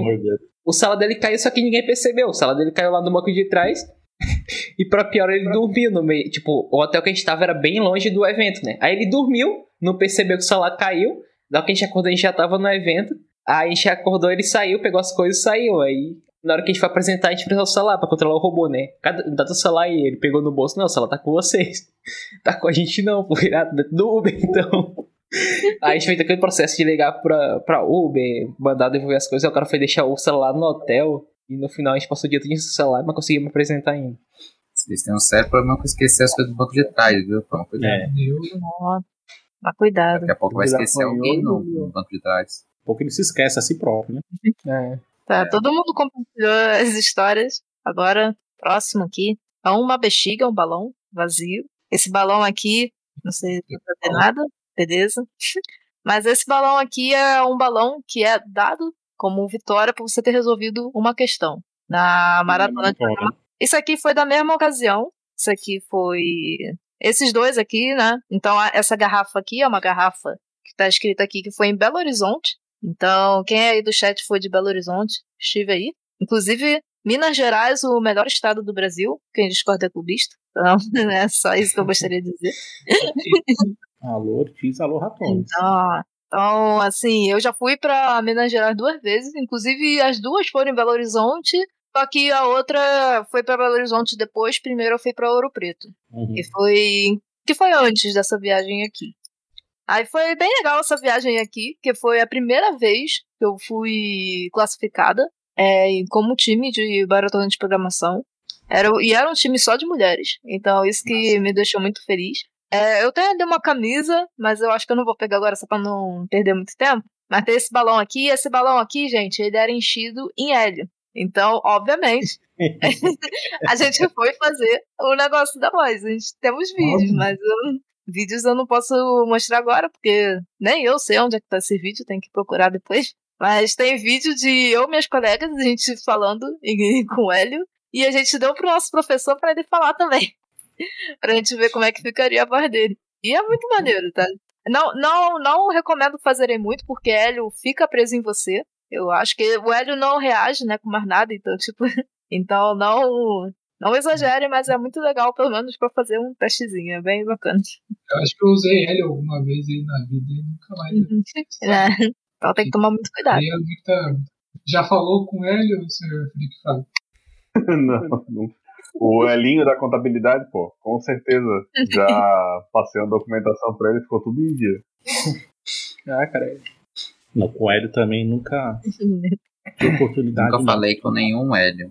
Ah, Conheço vou nenhum Hélio.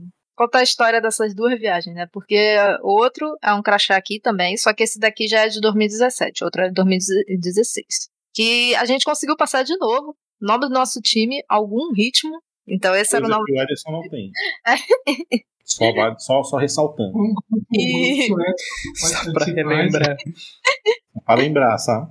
E esse ano foi no Paraná, em Foz do Iguaçu. Então Ah, a gente. cruzou a fronteira, cruzou a fronteira. Não, não, não, não, deu pra cruzar a fronteira. Mas a gente quase cruzou a fronteira, porque depois da competição levaram a gente pra um, pra um restaurante que era perto da fronteira, que até o celular dava um probleminha lá por causa de roaming, né? Tipo, pensava que você já tava em outro país, então era complicado usar o celular ali. Mas assim, foi. Foi bem legal esses duas, assim, porque tem algumas histórias engraçadas também, porque, tipo, por exemplo, na de Belo Horizonte, a gente ficou em um hotel, um hotel, inclusive, no centro da cidade, assim, um hotel muito bom, a gente ficou, caramba. Só que tinha, só que tinha um problema sério. Na primeira vez que a gente foi dormir lá, é, o, o ar-condicionado tava muito forte. Muito forte mesmo. Eu tava, tipo, na cama assim, oh, meu Deus, eu vou morrer de frio. E aí, tipo, eu fiquei a madrugada toda, não conseguia dormir. quando eu fui levantar, falei, não, gente, eu vou desligar esse ar-condicionado, não aguento mais. Quando eu fui levantar e fui mexer assim no ar-condicionado, a minha colega que tava dormindo lá, hum, o que que você tá fazendo? Aí eu, hum, não, desliga não. Aí eu, ah, caraca. E aí no dia seguinte a gente descobriu que tinha coberta. Porque a gente não sabia que tinha coberta. A gente abriu o armário e viu que tinha umas cobertas lá dentro. Teve que dormir. E aí tinha outra coisa também, que foi quando foi para tomar o café da manhã. Aí, beleza. Qual lugar que é pra tomar café da manhã? Eu vi lá no elevador, 25 andar. Aí ela foi eu e minha amiga pro 25 andar pra gente tomar o nosso café da manhã. Assim, vista maravilhosa.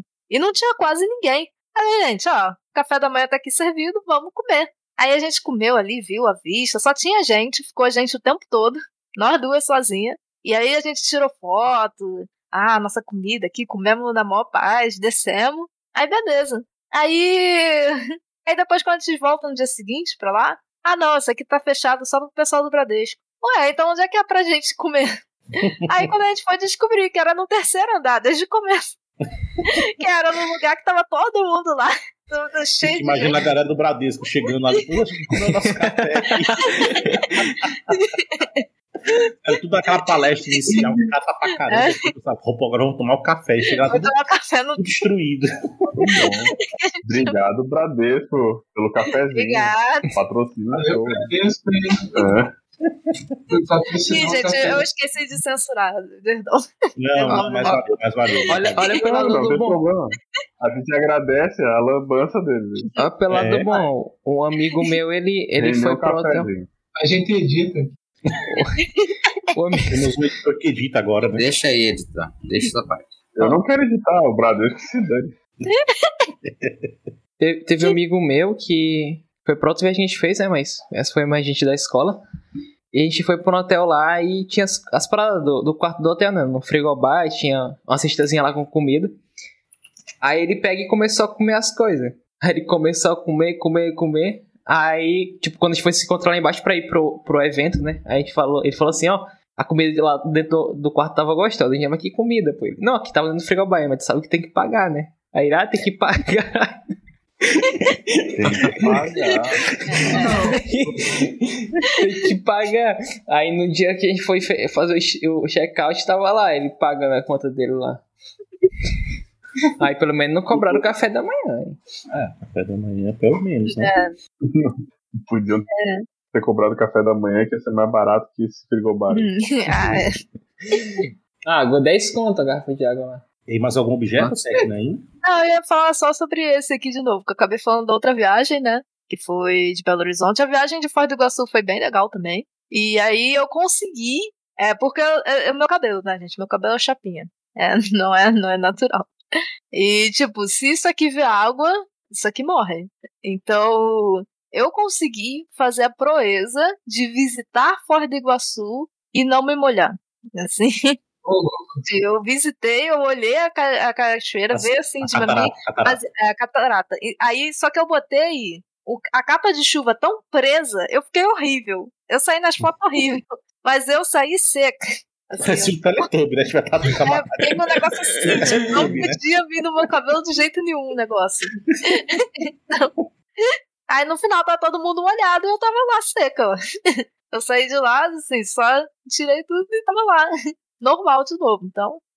É porque a capa de você já é, mas a tem capa eu deixei apertadinho, deixei ir lá. E foi muito engraçado, porque a minha colega de quarto, ela me reconheceu por causa da capa de chuva. Ah, capa de chuva ali, garota louca. A capa de chuva toda assim, ah, deve ser minha colega de quarto. Que inclusive isso, quando eu cheguei lá no hotel, eles me falaram pra eu ir no número, e aí eu fui lá no número e tava, a, o quarto ele tava em construção, ele tava com ah, o piso saindo, aí eu falei, poxa, é aqui mesmo que eu vou ficar, puxa vida. E aí, tipo, eu vi que junto comigo tinha uma moça. E aí, beleza, eu li o nome assim da moça. Aí só que eu fui sair assim na porta e tinha uma moça no corredor. Aí eu falei, você é a tal? Ela só ficou assim parada. Ela não falou nada, ela não falou que era ela. Uhum. E aí depois, tipo, ela, ela foi embora. Aí eu fui embora também e falei, "Ah, gente, eu, eu- vocês me deram esse quarto aqui, mas esse quarto aqui não tá legal. Assim, tá em construção, não sei, é pra eu ficar aqui mesmo? E aí depois corrigiram. E quando corrigiram, me mandaram pro quarto novo, ela tava lá, mesmo garota. Eu falei, poxa vida, eu perguntei se você era tal. Você não respondeu. Ela falou que não sei. Não sabia meu nome. Um ar de mistério, ela esqueceu o nome imediatamente. É, não sou só eu que, que, que, que esqueço o nome, massa, então, legal. Acontece, isso aí acontece. Né? O que deveria, inclusive. É por isso que a gente se chama de colega de bancada. A gente esquece o nome dos outros. Exatamente. A tática, né? É. Não, e aí É. foi. Uma coisa que eu achei muito engraçada em, em- no Paraná, que eu fui lá, é porque aqui no Rio é um pouco diferente você olhar o horizonte assim. Lá no Paraná teve um lugar que eu fui que você. que aqui no Rio tem muito morro, de, pra tudo quanto é lado. Então qualquer lugar que você olha, você vê montanha, você vê morro, né? Você vê. No, no Paraná teve um lugar que a gente foi que era reto e o céu. E eu me senti tão estranha A olhando é aquela parte. Não, não tem. Não tem. É Não tinha, Meu Deus, Castro. Eu acho que essa foi uma das melhores lembranças que eu tive, porque foi um negócio que pra mim foi tão estranho. Olhar, tipo, Impactante. né? um nada, tipo, assim, sou sempre rodeado de morro, montanha, lá na hora não ter nada. Aí eu fiquei, meu Deus, gente. Acho que eu tô. Mas Massa. Paraná é muito bonito, tá, gente? Gostei muito de conhecer também. Con- Eu concordo, sou suspeito para falar do Paraná. Né? Embo- Embora eu acho que Santa Catarina ainda seja o melhor estado, mas vocês não estão prontos para essa conversa. E é isso. Chegou na Terra plana. Não, aqui não é a Terra plana. É, não. Tem alguns pedaços que, né, que são planos, e planícies e planaltos e essas coisas aí que tem. E aqui tem também. É isso. Eu tô vendo aqui o que, que eu vou falar. Eu vou descartar a maioria das coisas, tá, gente? Eu vou só mostrar um último também. Por A causa gente faz a do parte 2 do podcast pra tu mostrar o resto. A parte 2. Não, eu vou, eu É, vou terminar com esse daqui último, porque já tá ficando um pouco tarde, né? Não sei se. A, a gente pode continuar conversando, mas eu vou parar de mostrar coisa. Só vou mostrar esse último aqui que eu acho que é bem legal. Eu acho que vocês vão gostar. É. À vontade, viu? Até pra mostrar quantas coisas você quiser. Não tem, não tem besteira, não. A gente Ah, não então tem beleza. decisão de tempo. Quem tem é é você. Você Quem diz que acaba é você, viu? Pega aqui é pra gente. Ah, tranquilo. Vocês gostam de Undertale? Quem gosta de Undertale? Eu Joguinho? joguei, mas eu, mas eu já acompanhei Uhum. o pessoal jogando e tal. Ah, Eu bem. vou jogar. Essa arte aqui é da artista do Undertale, né? Essa aqui é a Temi. A Temi, ela é artista do Undertale. Hum, É, isso aqui, na verdade, quem conseguiu pra mim foi o meu namorado. Porque ele foi, ele chegou a fazer um intercâmbio nos Estados Unidos. E aí ele participou de alguns eventos de, de jogo, né? Que ele foi. Esse, tipo esses eventos. Não, mar. é, de, de, de jogo. Não, não foi no mar. não. E aí ele conseguiu até autógrafo aqui, ó, ela assinou Olha, pro meu massa. nome. Então foi, foi bem bacana. Assim.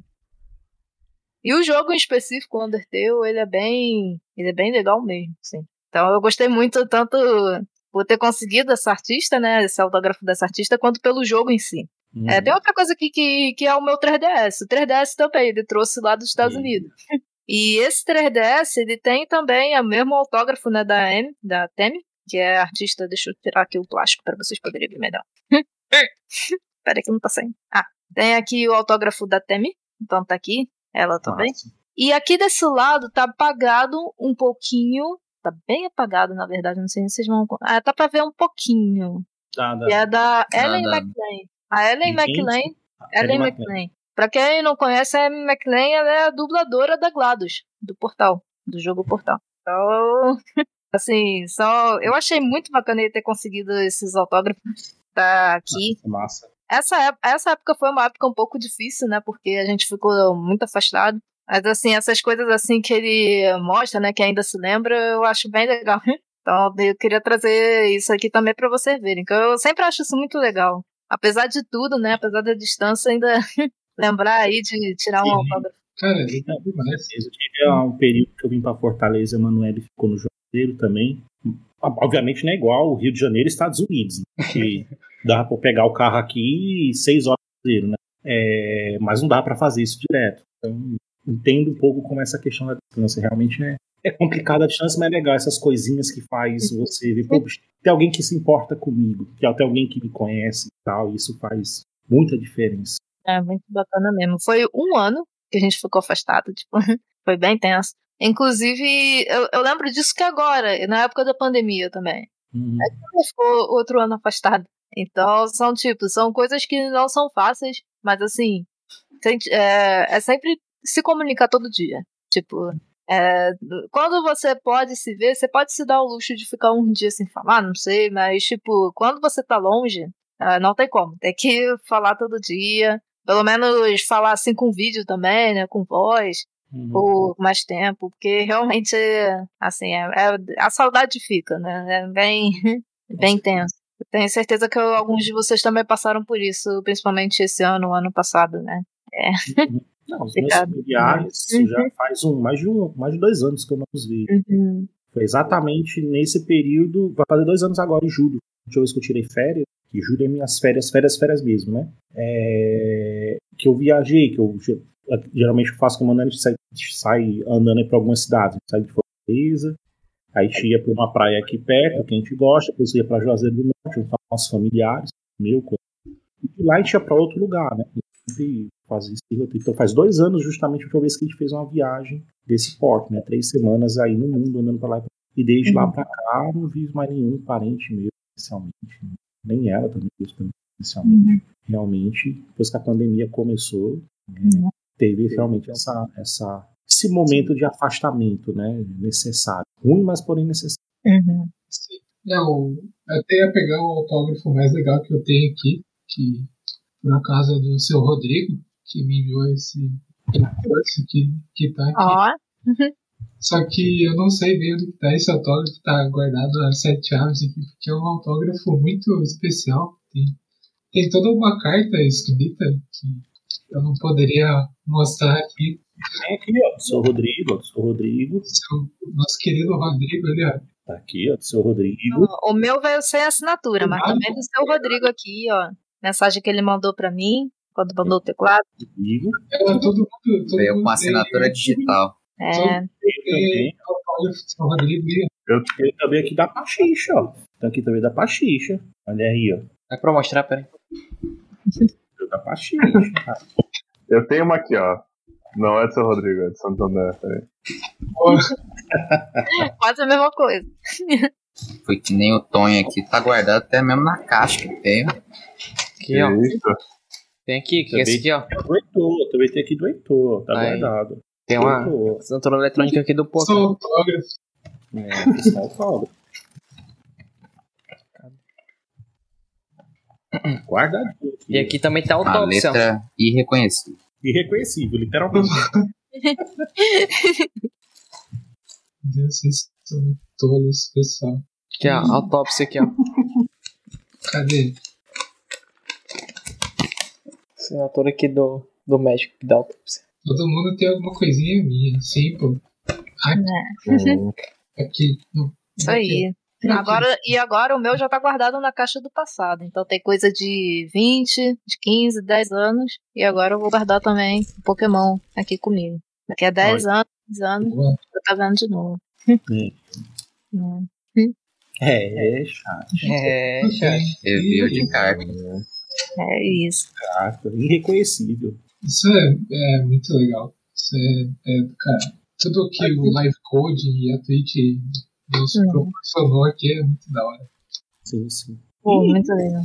por mais que seja esse momento de pandemia, né, triste né, na vida de todo mundo e também das famílias que perderam um ente querido nesse período, é, mas também nós tivemos aqui a oportunidade de estar aqui nos conhecendo, né? Acho que muitos antes da pandemia, acho que nem cogitava abrir uma Twitch, né? E Sim. hoje nós estamos aqui é, compartilhando experiência, indo, conversando, seja lá na live da técnica, o Ederson do Pokémon e em outras mais que a gente sempre se encontra por aqui. Então, fico muito feliz, fico muito feliz. Agora, eu gostei dessa live de hoje que a Terra trouxe essa resgatar um pouco passado, né? Ela contando um pouco Uhum. dela, um pouco da vivência dela, né? E refletindo agora sobre isso que a gente vivenciou aqui nesse momento, né? Começa a pensar, pô, bicho, como, como apesar das dores, apesar dos amores da caminhada, o resultado agora, olhando isso aqui, é fantástico, né? Eu não, eu, eu se fosse para passar tudo de novo, eu passaria sem, sem pestanejar. Porque estar com vocês aqui, com a técnica, com Freak Frog, Ederson, Antônio, Castro Walker, o chat aqui, Pokémon, Morgana, Carol, Zolski, grande elenco. É... Cara, não tem palavras para isso, né? Não tem palavras. Coisa que dois anos atrás não imaginava é, ter esse momento aqui compartilhando com vocês. Obrigado, obrigado a todos e obrigado a todos. Exato. Tem uma pergunta tanto para a bancada quanto para o chat, quanto para você que pode estar ouvindo isso daqui em algum lugar dessa galáctica no tempo. O que vocês estariam fazendo agora caso não tivesse conhecido a Twitch, o Livecode e tal? Cara, Agora eu você tá dormindo. é porque Rafael, Eu é. também, eu estaria dormindo agora. Muito. É, não, eu, eu ia estar trabalhando tranquilamente, sem erro. rapaz, sei lá, tá jogando, sei lá, brincando com. Não sei, não sei. Então, De férias, rapaz, eu, eu geralmente fico dormindo mesmo. Parte do tempo eu passo dormindo.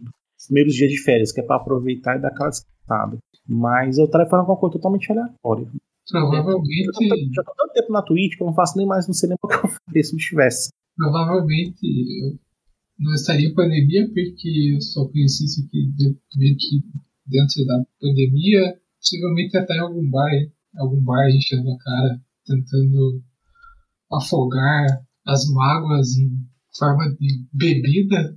Certamente não estaria com uma câmera ligada falando aleatoriedades aqui. Então, é isso. Ou estaria num bar, ou estaria indo do bar para casa. Mas acho que envolveria um bar. E álcool. E bebidas. É isso. Massa. É, talvez poderia estar no Juazeiro, que geralmente nas férias eu vou pro Juazeiro, parte dos amigos são por lá. Provavelmente também estaremos num bar. Como já diz aqui a música do famoso, famoso filósofo cearense, de bar em bar, de mesa em mesa, bebendo cachaça e tomando Tomando cerveja. cerveja. Sempre tem, sempre tem um bar. E é, é isso. Porra. Tem- aproveitando que tem, tem muita gente que pedindo offline aqui, mandando mensagens no privado e mandando DM no Twitter aqui. Ah, para quem não sabe, a, a Tecno, além de quase doutora, excelente programadora, excelente produtora de conteúdo, ela também tem uma habilidade muito bacana, muito legal, muito bonita, que é de cantar. E Ah, meu Deus. tem certa música que ela canta, geralmente na dela, e tem muita gente que me pediu. É, tem muita gente que me pediu. Tem muita gente me pedindo pra, quê? pra técnica, da- pra técnica dar uma palhinha aí, cantar pelo menos um pouquinho. Então, eu não sei se a produção vai liberar, não sei se a técnica vai querer também, mas eu, eu acho que seria válido. Vocês querem que, é, que ela cante, gente? O chat Ah. clama. O chat tá clama. Olha, se eu fazer negócio de cantar em live, é a benção e a maldição ao mesmo tempo, né? Acho que eu vou ter que fazer isso pelo resto da minha vida. Então, Se fosse que nem que eu, cantar, se tentasse nó igual eu, que o Pokémon me cancelou ao vivaço, aí tá. Aí como você canta muito tinha bem, que, ó. tinha que ser fritação, poxa. Tinha que ser que nem, ó, seu canal que chega, frita, bota- Ah, vamos, vamos, vamos cantar um pouquinho, então. Porque o chat clama. o chat É muito, é muito ruim cantar assim a capela, mas vamos, mas vamos Vai, lá. vai. Não, sem É, A problema. gente é a capela. Pera aí. A gente. Vamos fazer o, a versão funk, pode ser? Eita, Versão funk, meu Deus. Então, olha a arrumação. ó, Bora, Edson, bora, Edson. A gente faz aqui, ó. Ai, Jesus. Dá pra escutar batendo na mesa aqui? Mas se o baile do senhor Rafael. ó, olha, É,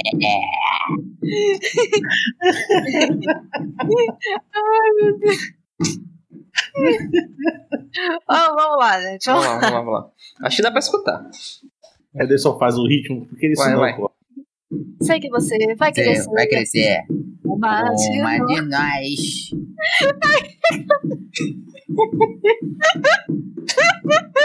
Meu Deus.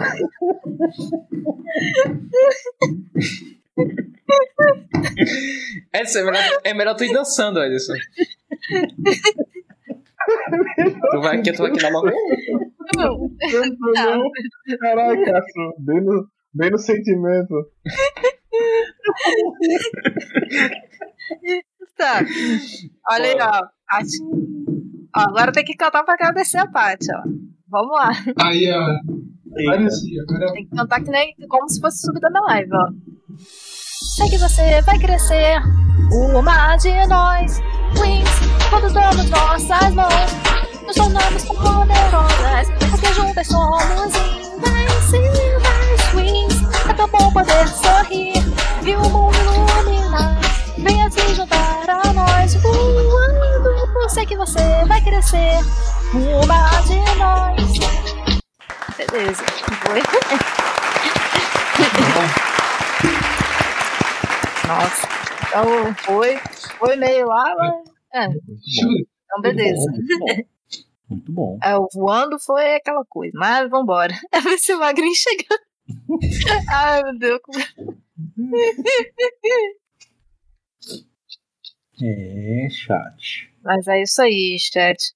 Rainha Cara, Tessa. Obrigado, Patixa. Valeu, valeu demais.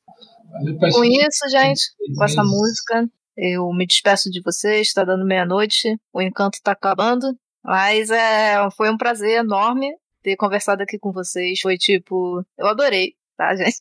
Assim, compartilhar essas coisas com vocês, compartilhar um pouco do meu passado, um pouco da minha história. É, ainda tem mais coisas aí, eu não consegui apresentar tudo. Mas é. Mas aí fica por uma próxima vez. É bom, é bom que vai ter a segunda, a terceira, a quarta. Então, eu agradeço bastante a todo mundo que assistiu, ao chat, principalmente, pessoal aí que tá interagindo com a gente. E também agradecer a cada um de vocês por ter me recebido aí pelo convite. Muito obrigado, então, ao Freak Fog, Ederson, é, professor, Tonho e Castro. Então, muito, muito obrigada mesmo. Assim, eu, tô, eu tô muito feliz de ter participado hoje. Hoje eu tava bem, assim, ansiosa, o dia foi bem complicado, difícil, mas realmente valeu a pena, assim, estar aqui com vocês hoje. E eu só tenho a agradecer a todo mundo. Muito obrigada mesmo.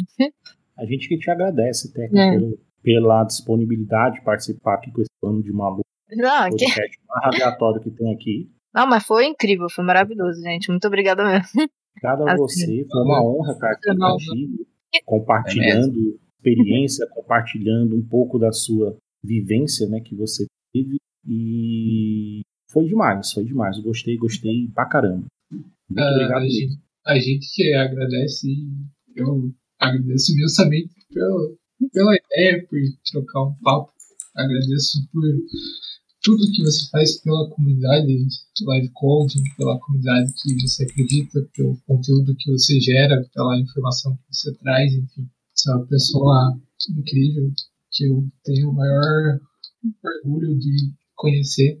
Não Ok. pessoalmente, mas quem sabe um dia pessoalmente. Então, é Um dia, um dia, então, nós vamos fazer o seguinte: nós vamos pegar o Ederson, fazer um episódio especial no Rio de Janeiro, se- como é, que, como é que o pessoal do Rio de Janeiro fala Falando, Colocamos um carioca e eu me magnífico pra falando conversar sem saber. Pra falando, né? Que quando ele perceber que o Carioca fala assim, tipo, gente precisa de moleque de web no Rio de Janeiro, é especial. Aí a gente leva o Edson é, MC Magrinho lá pra, pra falar com um carioca da nata. E aí a gente aproveita a viagem e conhece lá a técnica pessoalmente e tal, ó. É o segundo Gente, episódio aí. vocês. PHP no Rio. É apenas no Rio. É, assim, PHP no mato, e aí PHP no Rio. Os meus Eu tô- inscritos. eu tô muito ansiosa, gente, pra ver vocês, gente. Sério, eu fico pensando assim, dia que tiver um evento de TI aí que vai encontrar todo mundo, vai todo mundo lá. Nossa, gente, que delícia. Massa, vai ser Fico massa. imaginando. Fica imaginando a loucura que vai ser. PHP no mato. PHP no mato. Quando tiver evento PHP no mato, vai todo mundo lá. Mas todo mundo vai estar lá. É isso. Mesmo quem não coda em PHP, Dani, só. Não, É, a gente é tão aleatório que a gente PHP vai é o que que não vai um ter. evento pra gente. Não, tem- não existe um evento que comporte toda essa, essa aleatoriedade. A gente tem que criar um evento e participar do evento. Exato. Não tem mais dia suficiente porque o Castro inventou pra fazer, porque todo dia eh, ele acrescenta alguma, algum evento no PHP do mato. Ah, não, cara. É, videokê, é, Campeonato de Paroímpa, Sinuca, CS, truco. Truco. Vai ser final de semana, né? Vai ser um. Não dá, não cabe. Tem que ser um. vai, vai ter que Se tiver mudar pra um- campeonato de vivo ou morto, eu ganho. A gente vai ter, gente vai ter que, que se mudar pra uma cidade e viver lá um ano. É isso. É isso. É, fazer o quê? Três meses dá certo, hein? Três meses. É, Eu queria muito que você levasse o seu, seu colega que comeu 21 fatias de pizza, perdeu o óculos, perdeu a camiseta, conseguiu fazer Eu todas não. as proezas e pega ele no Não mato. tá azarado, leva. Não quero. Leva sim. Ele é muito azarado, a gente não. E- Você, você sabe, Edson? Você sabe? Eita. Vai, vai, vai, você se torna azarado. ó. É, pô, ele, pô. tá Vou jogar. Você é meu parceiro de troco lá, vou levar ele. Se eu ganho. Minha parceira do grupo vai ser a Morgana. Ei, Morgana, não esse campeonato. É, eu quero ganhar, né? Quer ganhar. Ei, Morgana. Meu parceiro de truco é um colega da bancada, eu não vou dizer o nome. Que ele me carrega. Queria- Meu parceiro, meu colega de truco é meu outro colega, que também me chama de colega, mas que não é mais um colega. Ele sabe, ele sabe, o pior é isso, ele sabe que ele não é um colega. Só que ele vive insistindo me chamando de colega. Mas eu não vou falar quem é, porque ninguém sabe, é um mistério, então é isso. Jamais saberá. Pois muito obrigado novamente, técnica, pela, pela participação. Né? Gost- Gostei demais. Espero que também. Acho também que o chat também gostou episódio de hoje. Muito obrigado, chat, por tudo aí, pela parceria, por aguentar a gente aqui até meia-noite. Eu sei que não é fácil, né? ver esse muito maluco aqui falando, ale- aleatoriedade. É, mas obrigado aí para todas. E técnica, aquela, aquela, aquela ideia lá pra gente fazer Ó, isso. o ritmo lá, tá em pé. Eu já tô, já tô. É, com certeza. Já é só a gente marcar aí o, o dia e o momento pra gente fazer. Não, perfeito. Vamos marcar sim, com certeza. Boa. Boa. Ah. Pronto, né? Atividade 19. Alguém começa aí, porque eu não lembro mais como é que é. Então, o improviso é você tem que fazer uma torta, só que não pode ser com ingredientes normais que é feito uma torta. Tá, fazer uma torta. Então, tá, beleza. Então, o que, que eu tô pensando aqui de fazer a torta? Torta, ter lá, né, aquela primeira camada, né, que é que você bota em volta. Aí, não, aí pode ser uma, um em volta, pode ser piche. Bota piche assim, ó, coloca assim. É, pra não Aí, colar ó. na assadeira, né? Pra não colar na é, assadeira. isso, pra não colar. E aí já fica Mas- também no formato certinho. Agora, Ice morango também, muito bom. Aí você coloca assim o, o recheio, né? Que é a parte do recheio. Você coloca o primeiro recheio. Você pode botar, não sei, é, deixa eu pensar. Eu boto um creme de barbear. Que aí é como se fosse o chantilly, só que é conceitual, gente. Vocês não botam ele em cima. Vocês botam ele pra ser o recheio. Ah, Isso. que aí fica cremoso. O piche, ele é duro, mas aí por dentro tem a cremosidade aí do creme Crocante, né? Crocante. crocante, é. E aí tem o que você bota em cima, uma massa. Só que essa massa, vou botar um cimento mesmo. Passa o cimento assim por cima, passa ficar aquela papa ficar lisinho. é. Passa pra assim, fica lisinho. E aí depois você bota um outro recheio por cima. Mas aí você não bota o creme de barbear porque você não quer se repetir. Então o que, que você coloca? Você pega uma borracha ralada. Você rala a borracha, a borracha, bolacha. Não, bolacha não, gente, é biscoito. É, você pega assim a, a borracha, você rala e você joga por cima. E aí depois você tem que botar é, a cobertura, né? E aí a cobertura, você pega e bota um cobertor em cima. Você pega o cobertor assim, você bota Perfeito. e aí você cobre. A Carol também deu uma dica de jogar um pouco de sabão em pó pra ficar mais colorido. Ah, bacana. Botar Alô, é da fábrica de torta, eu tenho uma encomenda pra fazer. Aí acho que bem Boa, bacana. mas eu já quero. Eu não sei se eu já quero. É isso. Me veio, veio, a gente falando hoje sobre história, sobre experiência, né? Veio minha recordação de um brownie de, de creatina. Ah. E aí fazer a massa, né? De, dessa torta também com creatina, seguindo essa receita do brownie. Exatamente. É, Pra fazer Sem, o- sem colágeno, né? Sim, Não, tinha, tinha colágeno, não, né? Ou, ou era Era colágeno? colágeno. Era Era- colágeno. era Colágeno, só era colágeno, né? Só colágeno. Brownie de É. colágeno e Não fazer a torta. Não confundi, mas eu me confundi, mas não confundi. E só de fazer a torta de colágeno também, né? E Bacana. aí, é, e aí o, o recheio, né? O recheio, aproveitar o próprio brownie de colágeno para colocar dentro do recheio, né? Ficar uma coisa consistente. Uhum. Colágeno, colágeno dá igual colágeno. né? Então, a matemática perfeita. Aí, como cobertura, como cobertura, a gente coloca aquela, aquela farofinha de mandioca para dar aquela crocância na, na hora de, de, de comer, né? E é com um pouquinho ali de carne de sol, só para só dar uma acentuada no paladar. E, e, para poder ali a gente untar a forma, né? Usa manteiga da terra. Ó, Tá a forma. Aí Bacana. Fica, fica O bom é que aí o bolo ele dura mais de um mês, né? Como o brown de colágeno. colágeno chocolate, pra quem não sabe, né? Um, um, um colega de bancada fez, um mês depois comeu e tá show. É uma delícia. Mas Até depois hoje. talvez ainda fosse igual do dia que ele fez. Porque É. E o mais importante, tá vivo até hoje, né? Aí ele fez, tendo que fazer um exame de sangue no outro dia.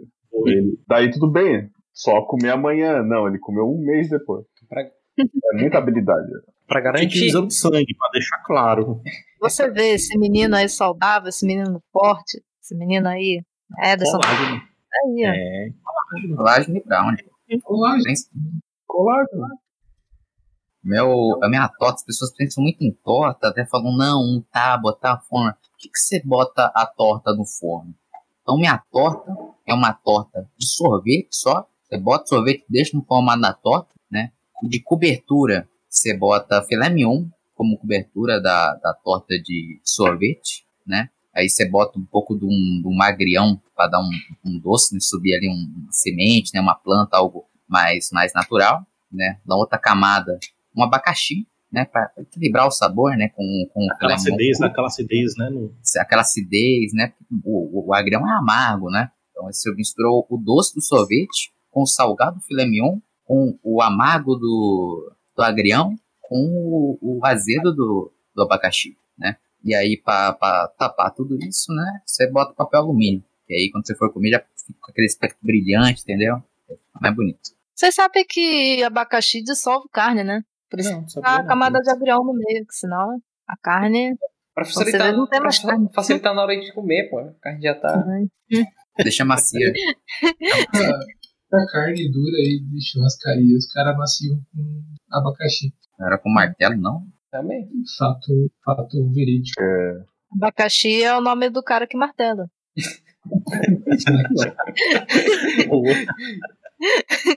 Ah, E aí, Castro? Ah, posso sim, cara. Cara, eu tava, pensando aqui, né? Tive até que anotar pra não esquecer. Mas primeiro a gente enche, enche unta ali, né? Com, com sabão homo, que é pra não grudar a, a massa. Que a massa é o que? A massa vem com serragem e cola branca, que é pra dar aquela crocância na massa. E de recheio a gente bota, a gente bota goiaba com bacalhau. Por quê? Não sei, mas goiaba e com bacalhau. tofu. Tofu. E tofu, bom. não? Bom, goiaba, bacalhau É e tofu aí. Acrescentar um fruto do mar aí. Exatamente. Aí, aí por cima tu coloca novamente a serragem com cola branca pra fazer a parte de cima.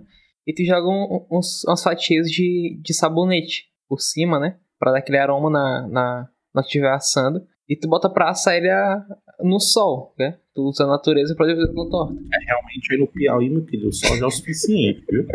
Não precisa nada além do sol. E aí, nada além do sol. e aí um, pra ajudar a descer tudo isso, né? Não sei se vai ficar bom, mas um suco de cacto com pimenta ali que é pra poder ajudar a descer a, a torta. Hospital. Olha aí, Ajudar a descer ser tudo um hospital. Então tá, era pra é, fazer uma torta, não uma casa, viu?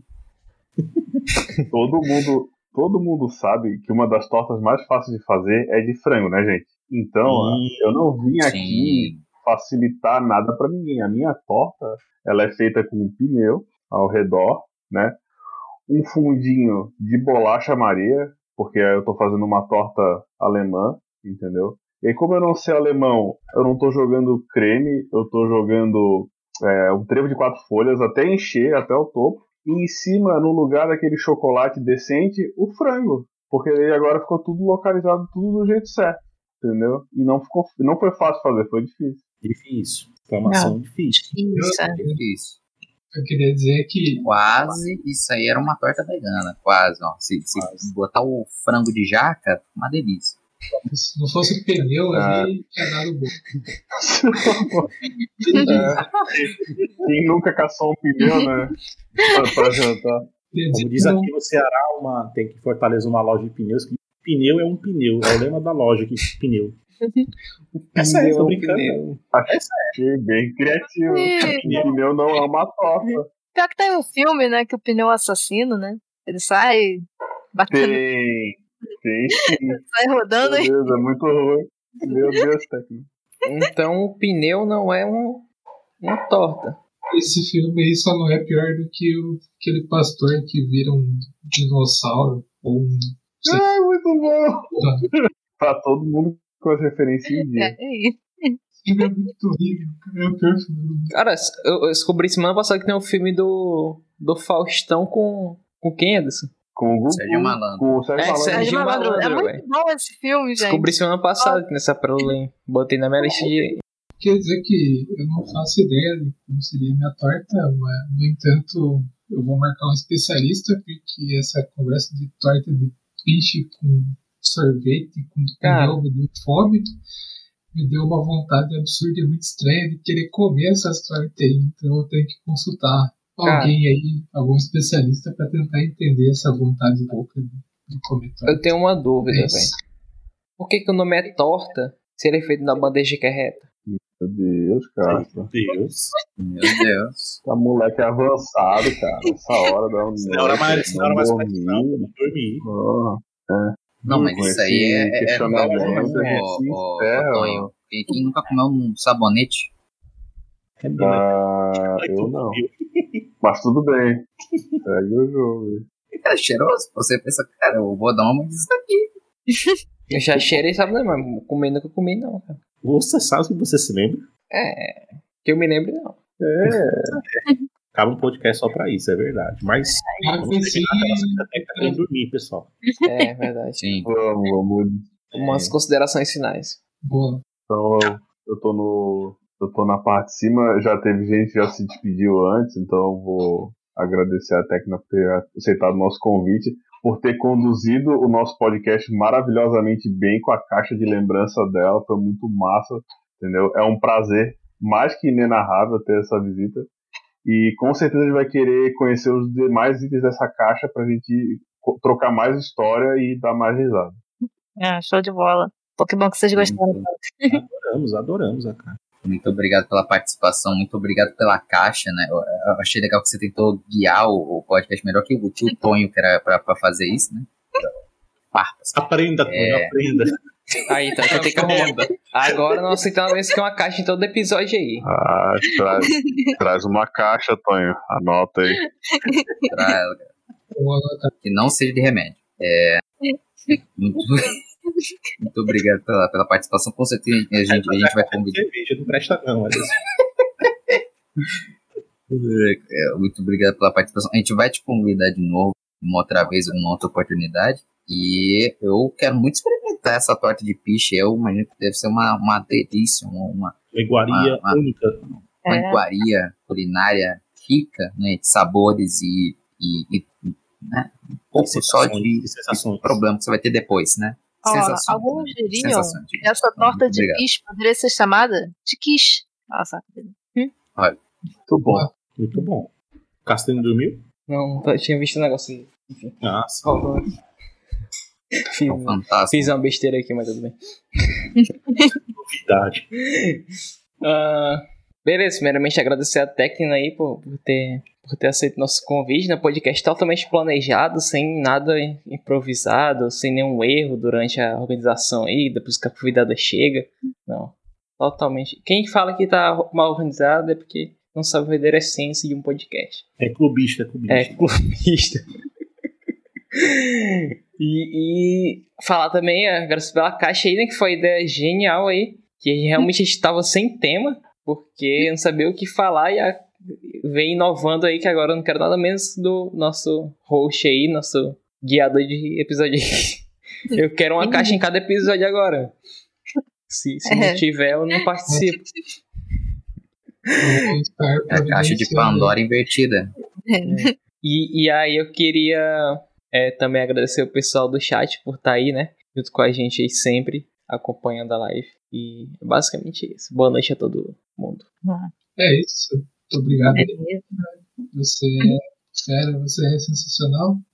E é isso. Muito obrigado por É isso, gente. Muito obrigada. Muito obrigada pelo convite. Eu recomendo todo mundo fazer uma caixa. Eu acho bem legal essa ideia de você ir pegando os itens que são importantes pra você e tacando numa caixa, porque é muito mais fácil pra você lembrar depois. Então tem muita coisa que eu lembro só porque tá na caixa.